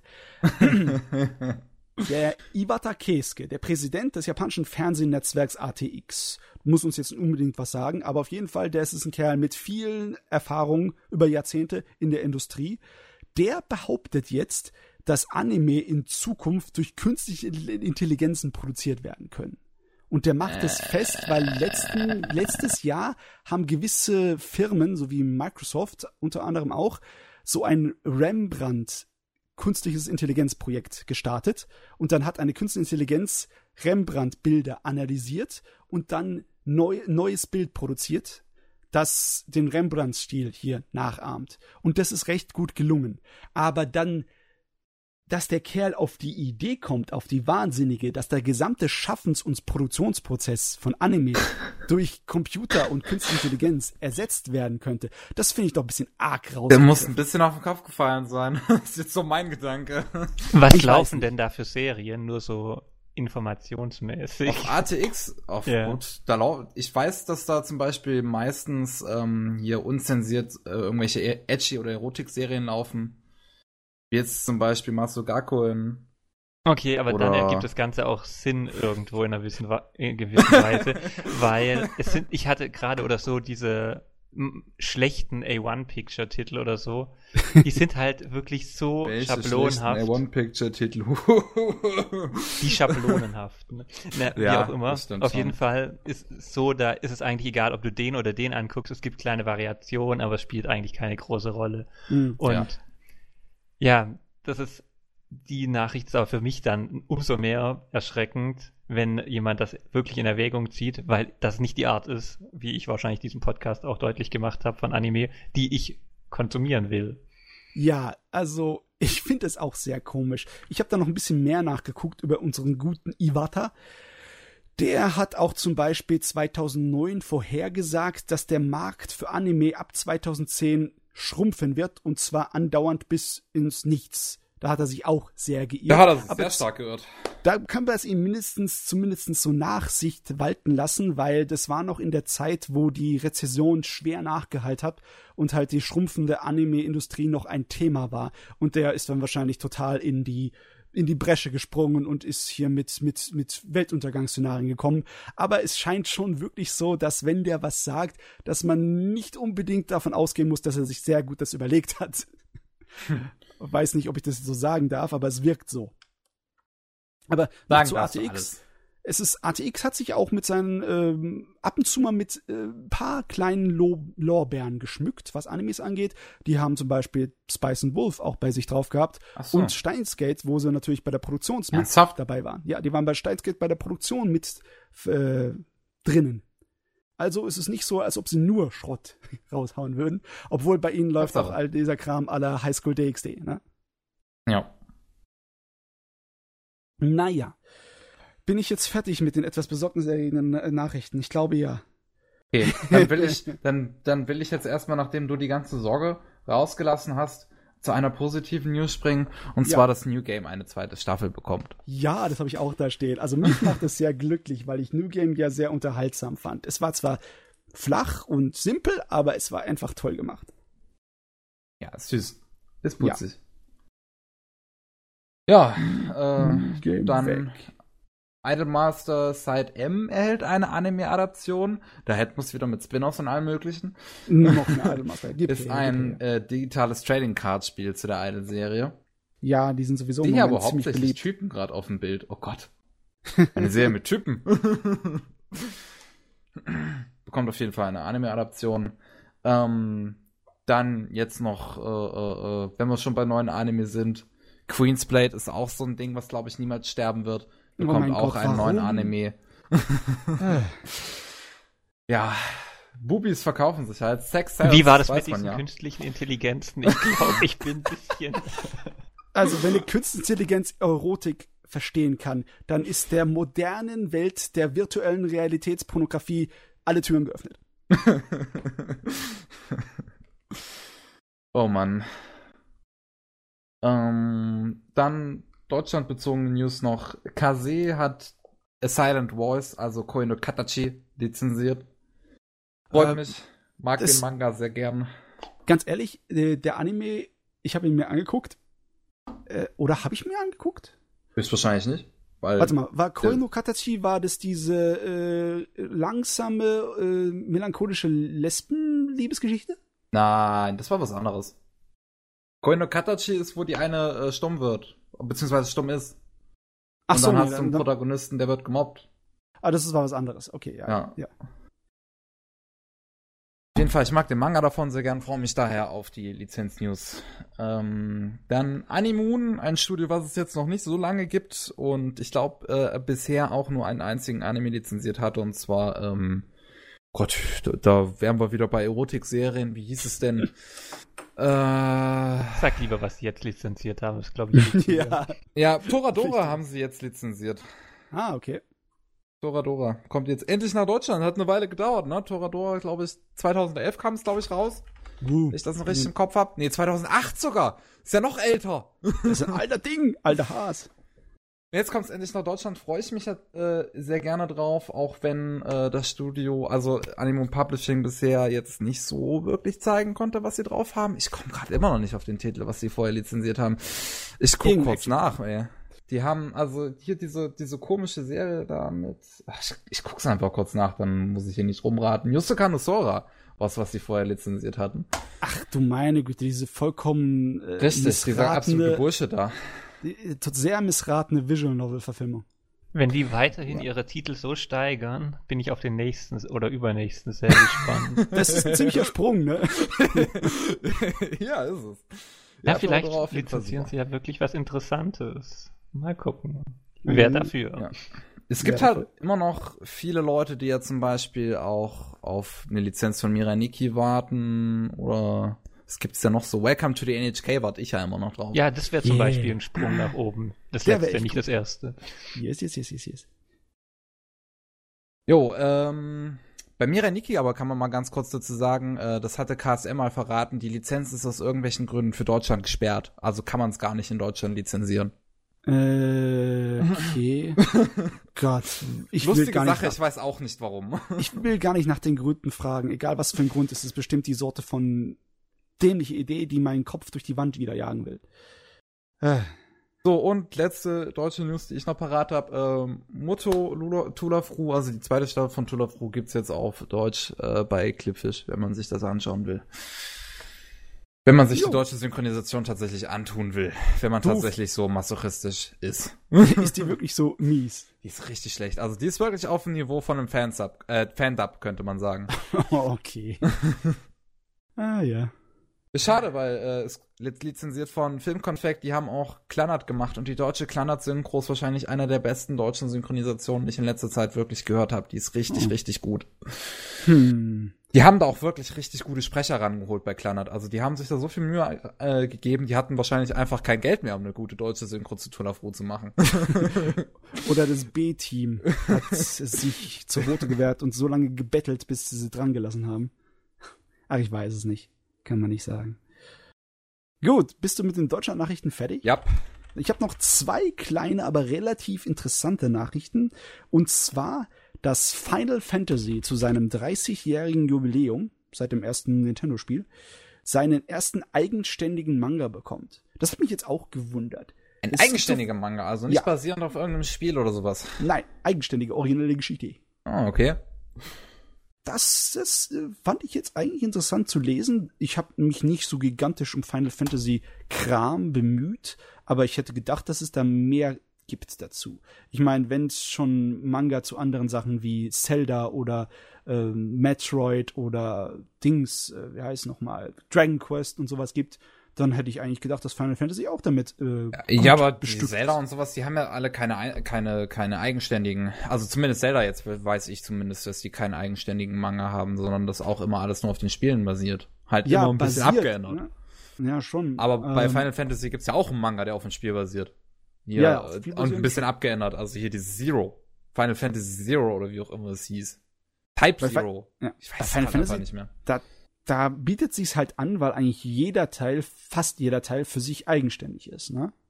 Ja, das stimmt. Dann dann einen eigenständigen Manga zu machen, der ein neues Universum aufbaut, wie das jedes Final Fantasy Spiel macht, das macht relativ Sinn, relativ viel Sinn, aber dass es erst jetzt kommt, naja, naja, auch gut. Bisschen spät. So, kann man mal nach 30 Jahren nachholen. Ja.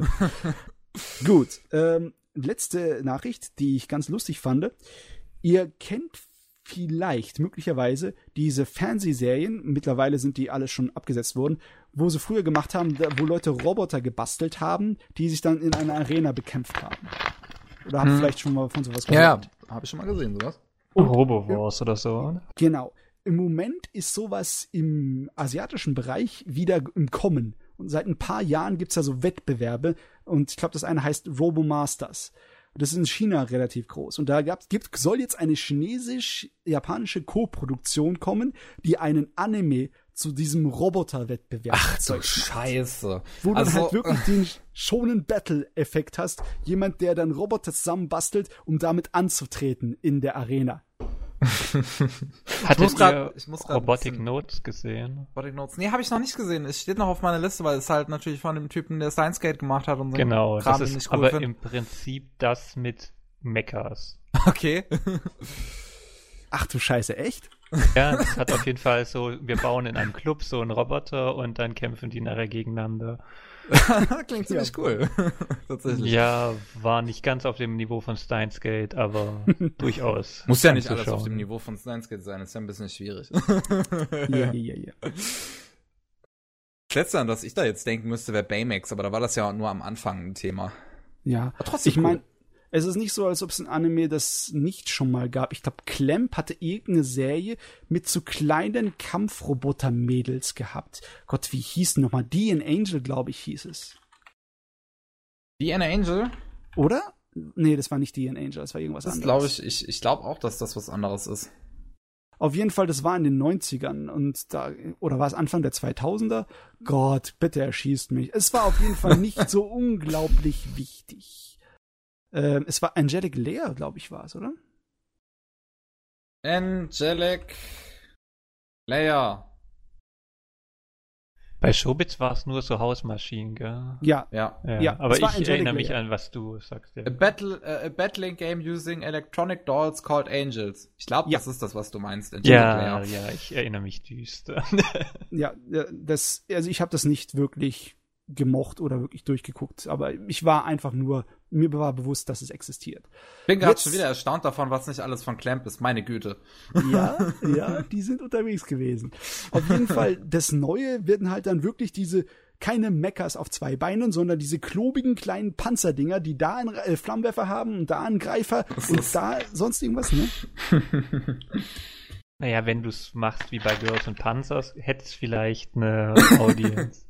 Das könnte Dann sein. brauchen wir aber auch eine russische Gesangsanlage. Hm. Hui, hui, hui. Das Hui, russische hui, hui. Team Die mit News, russischen ne? Roboter.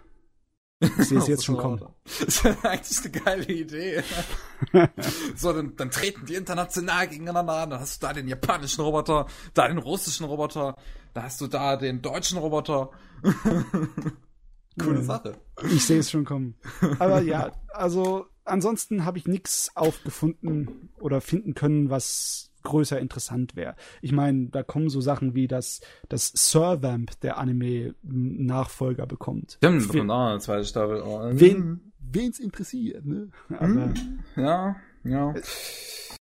Gut. Ich denke mal, dann können wir da. Hast du sonst keine News weiter? Nö, ich hab nicht. Nee, mehr. dann, ich, ich möchte tatsächlich noch, da bin ich jetzt so gerade während der News ähm, auf ein Thema gekommen, was ich einfach mal so ansprechen möchte, jetzt ohne bestimmten Grund, weil ich, äh, weil das auch erst letztens erschienen ist. Und zwar, ich hatte ja während der News hatten wir kurz über ATX gesprochen, diese Sender. Ja. Und äh, darüber bin ich ja auf äh, Master Gaku nochmal gekommen, diese Oh ähm, eine Serie, Ja. von der ich schon mal erzählt hatte, mit äh, dem quasi beinahe Sex, um die Power hochzukriegen. und ähm, da ist jetzt letztens, und da würde mich mal interessieren, wie ihr zu dem Thema steht. Ähm, da ist jetzt letztens äh, die fünfte Special-Episode davon rausgekommen, also die fünfte Blu-ray ist rausgekommen. Da haben die meisten Edgy-Serien und Erotik-Serien noch mal irgendwelche Specials ja dabei. Und in diesem Special finde ich es halt echt fragwürdig tatsächlich den Inhalt. Und zwar gibt's ja auch ein äh, zwölfjähriges Mädel in der Serie. Die wird innerhalb der Serie wird die nur einmal kurz nackt gezeigt und äh, angedeutet, dass sie Sex mit dem Protagonisten hat, aber es wird nie gesagt oder sowas. Und jetzt in diesem Special sieht man es halt volle Kanne, wie der Protagonist quasi äh, diesem, dieser Zwölfjährigen dabei hilft, ähm, dass, dass sie ihre Virginity los wird. Und Okay. das, das, das sieht, wie gesagt, man sieht's halt volle Kanne. Man sieht, wie er ihr an die Brüste geht, man sieht, wie er ihr zwischen die Beine fasst. Das ist total, also ich finde das eklig fragwürdig. Warum macht man das mit einer Zwölfjährigen? Okay, jetzt mal ganz langsam. Das Thema, das du jetzt hier ansprechen wirst, das ist ein riesengroßes Fass voller Würmer. Das ist nicht so einfach zu umreden. Ähm, puh, ich weiß gar nicht, ob wir damit anfangen sollen, aber wir könnten einfach mal so sagen, wie wir dazu stehen. Ich meine, der Lollikram ist in Japan seit den 80ern verbreitet und drin im Dings. Ähm, aber es war nie wirklich ein Problem, weil es mehr als nur Nische war. Es war super Gigantonische. Es hat sogar, ich habe eine ganze Menge Bücher über japanische Anime von Professoren aus dem englischsprachigen und japanischsprachigen Bereich gelesen. Und einige dieser Leute haben dann diese Begriffe auch total fehlverstanden, weil sie einfach damit nichts anfangen konnten. Eine, das fand ich sehr, sehr interessant, die hat den Begriff des Lolicom, des Lolita-Komplex, benutzt, um den generellen Zeichenstil von äh, Mädchen in Anime und Manga zu bezeichnen. Weil Hey. generell immer alle Mädels, fast egal welchen Alters, außer sind alte Großeltern, sind gezeichnet mit Zügen, die sehr jung und infantil wirken und mit, halt logisch, mit den großen Augen und dem runden Gesicht und diesem herzförmigen, zulaufenden Gesicht. Und dass eigentlich überall dieser Faktor ist, dass äh, die Charaktere mit dieser jugendlichen Erotik, mit dieser erblühenden Sexualität aufgeladen sind. Egal welchen Alters oder welchen Designs sie sind, dass es eigentlich drin ist von Natur aus in dem Zeichenstil, der bei Anime und Manga vorherrscht. Und das, also auch wenn sie den Begriff meiner Meinung nach falsch verwendet und da sich das eigene Süppchen zusammenstellt, das finde ich eigentlich gar nicht so falsch, was sie da gesagt hat. Das hat zumindest Hand und Fuß. Die hat sich dann das gedacht, als sie das gesagt hat. Ja, ja, stimmt schon Und- so ein bisschen irgendwie. Die, eigentlich die Idee, dass da eine ganze Menge Lollikram drin ist in Anime und Manga, die macht mich jetzt nicht unbedingt so wild. Also es ist nicht so, auch als nicht. ob ich da, dass ich dann da irgendwie Abscheu empfinde dagegenüber. Es ist halt dann wie schlechte Fanservice-Sachen für mich höchstens störend. Ja, deswegen, ich, ich muss ja sagen, ich finde sowas halt eigentlich sonst auch nicht störend, wenn du da so, so kleine Mädels hast und dann werden die vielleicht auch nur mal angedeutet nackt gezeigt. Also nicht, dass du es irgendwie siehst oder so, sondern du hast irgendwas Lustiges, wie zum Beispiel in, wie war es nochmal, war es in, in Klanat, wo du dein Loli in der Tragetasche hast. Ja, Das fand ich zum, zum Schreien komisch, ne? ja. Also es, wenn halt, wenn diese Sexualisierung einfach nicht zu stark ist oder sowas, dann habe ich damit auch kein Problem. Aber sowas wie Masogaku in Haha habe ich jetzt einfach in Anime-Form noch nicht gesehen und ich finde, es ist einfach zu krass. Ja. Also, Ja, ich glaube, ich finde es auf jeden Fall auch problematisch, aber ich glaube, ich finde schon teilweise die normale äh, Stilisierung, Stereotypisierung und Sexualisierung ja, sehr grenzwertig und dann ist sowas natürlich nochmal stärker. Aber um nochmal einen Schritt zurückzugehen hinter dem, was du gerade gesagt hast, ja, eigentlich der Lolita-Komplex an solches ist auch eigentlich ein missverstandener Begriff. Weil wenn du Nabokov und Lolita liest, ja, das ist was anderes. Geht oh ja. es eigentlich um eine Auseinandersetzung um Literatur? Natürlich hast du diese angedeuteten Szenen drin und wie auch immer und diese Liebe, aber eigentlich ist das Werk eine Auseinandersetzung mit der Literatur der Zeit und davor und das dann quasi sich so einzelheitsmäßig eben auf die junge Sexualität, ich meine, seit Freud ist ähm, Jugendsexualität damals ein Riesenthema, äh, irgendwo als problematische Begriff für bürgerliches Tum oder so ein Bewusstsein, dass es eine Sexualität von Kindern gibt, extrem schwierig wahrgenommen worden. Aber kann ich eigentlich kann ich mal kurz anmerken, dass ich Freud eigentlich nach wie vor nicht ernst nehmen kann, weil eigentlich alles, was er, womit er sich beschäftigt, mit Sexualität zu tun hat, einen total abstrusen Sinn manchmal. Das ist nicht so einfach, seinen Zugang dazu zu finden. Es kommt auch darauf an, welchen Freud du anguckst. Ja. Also gerade zum Beispiel traumdeutungsmäßig ist der Anfang echt gut. Und dann. Seine Traumdeutung ist wirklich, also das ist, das, finde ich, der größte Hammer von ihm. Was hast du denn gelesen?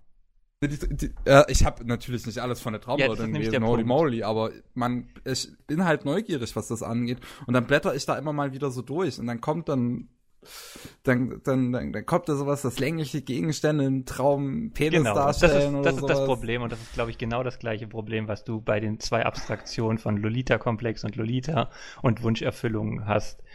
Freuds eigentlicher Traumdeutungsansatz war, dass der Träumende aus seiner Erfahrung, seinem Erleben heraus seinen Traum individuell deuten muss. Und hm. irgendwann hm. ist er dann dazu übergegangen, dass er in seinen Texten Verallgemeinerungen, die er zwar von Patienten abstrahiert hat im Direkten, so unkenntlich eingebaut hat, dass es als allgemeingültig gegolten hat. Mm, und, ja. und das ist das Problem, weil eigentlich geht es um die Erfahrung des Einzelnen und dann bedeutet für den einen das möglicherweise aus seiner Erfahrung, seiner Erinnerung das. Äh, und dann ist, keine Ahnung, ein länglicher Gegenstand steht dann für ein Phallus-Symbol und sowas. Und das kann für den Einzelnen stimmen. Aber wenn du es dann anfängst zu generalisieren, ohne das Individuum nochmal anzugucken, dann wird es grenzwertig. Und ich glaube, das ist auch irgendwo das Problem, was bei dem anderen greift. Mhm.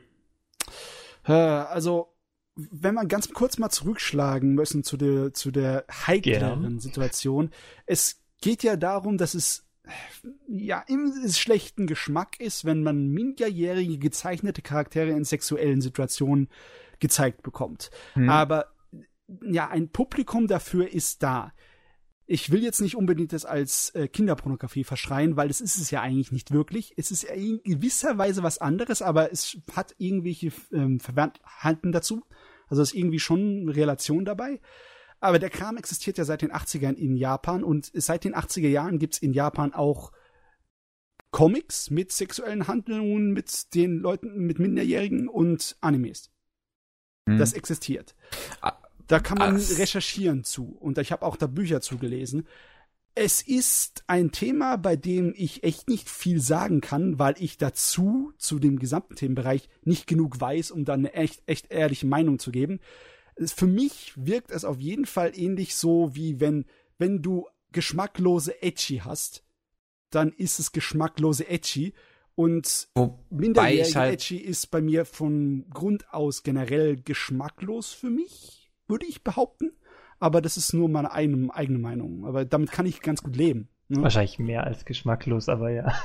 Ja, also wie ich da halt denke, ist halt, dass ich, ich finde es jetzt zum Beispiel nicht so schlimm, wenn jetzt, ähm, sagen wir mal, 14 ist, wie ich, wie ich finde, so ein bisschen halt die Grenze, wie man einen Charakter in einem, Man in einem Anime zumindest in meinen Augen irgendwie nackt darstellen sollte, weil das ist auch, ich, ich weiß nicht, wie, wie es mit Sex in Japan aussieht. Bei uns in Deutschland ist es ja so, dass es ab 14 erlaubt ist. In Japan ist es ab 13 erlaubt. Ab 13 erlaubt, okay. Ja. Okay. Aber im Endeffekt sind die Unterschiede nicht so extrem krass. Es mag zwar ein Jahr früher erlaubt sein, aber die Einschränkungen, mit welchen Partnern es erlaubt ist, ist in, Jap in Japan etwas äh, krasser als bei uns. Gut, das kann ich mir gut vorstellen. Und dann im Endeffekt tut sich's wieder ausgleichen. Ist nicht so, dass da unglaublich viel Jugend äh, ja, wie soll ich sagen, Sexualitätsprobleme gibt in der japanischen Gesellschaft, sind da, aber es ist nicht so, als würde es ein gigantischer Unterschied zu unserer Welt sein, zu uns hier in Deutschland. Ne? Mhm. Ja, ich glaube, das Problem ist einfach auch so eine Fixierung auf Jugend als sexuell attraktiv und ja. auch in Kombination mit den japanischen Zensurbeschränkungen Bedingungen den einstigen, die halt auch Schamhaare verboten haben. Und das, Das- zusammen bedingt halt irgendwie so eine krankhafte Entwicklung. Oder, Das war ganz, ja. ganz komisch, ja. Erst 1999, glaube ich, war das, wo Japan per Gesetz alles, was auch in der ganzen globalen Welt als Kinderpornografie angesehen hat, haben die dann verboten. Weil davor, um dieses Zensur und äh, beziehungsweise dieses, äh, ja, wie kann man das ausdrücken, diese Art von Ethik- und Moralgesetz von wegen dem Anstößigen zu umgehen, hat man dann halt jüngere Modelle genommen für Fotos, die halt keine Schamhaare hatten.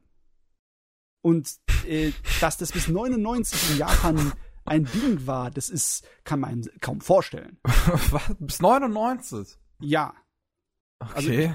äh, so habe ich es zumindest im Kopf, so habe ich es aus Wikipedia genommen. Ich hoffe, dass das stimmt.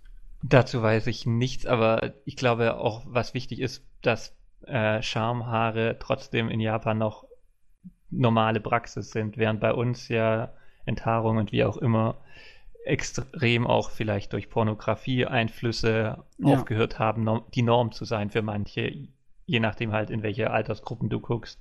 Ja, Und in Japan hast du halt Schambehaarung als normalen Teil der Sexualität, die eigentlich verstecken will und nicht alles offen zeigen. Deswegen Das hast du auch schon. eigentlich so verhüllende Tendenzen, die halt sich auf die Kimonos und so mit zurückführen äh, lassen. Und ich glaube, dass da vielleicht auch dann einfach in einer gewissen Weise das Bewusstsein nicht da war. Dass es problematisch auf jeden Fall ist, ist unbestreitbar.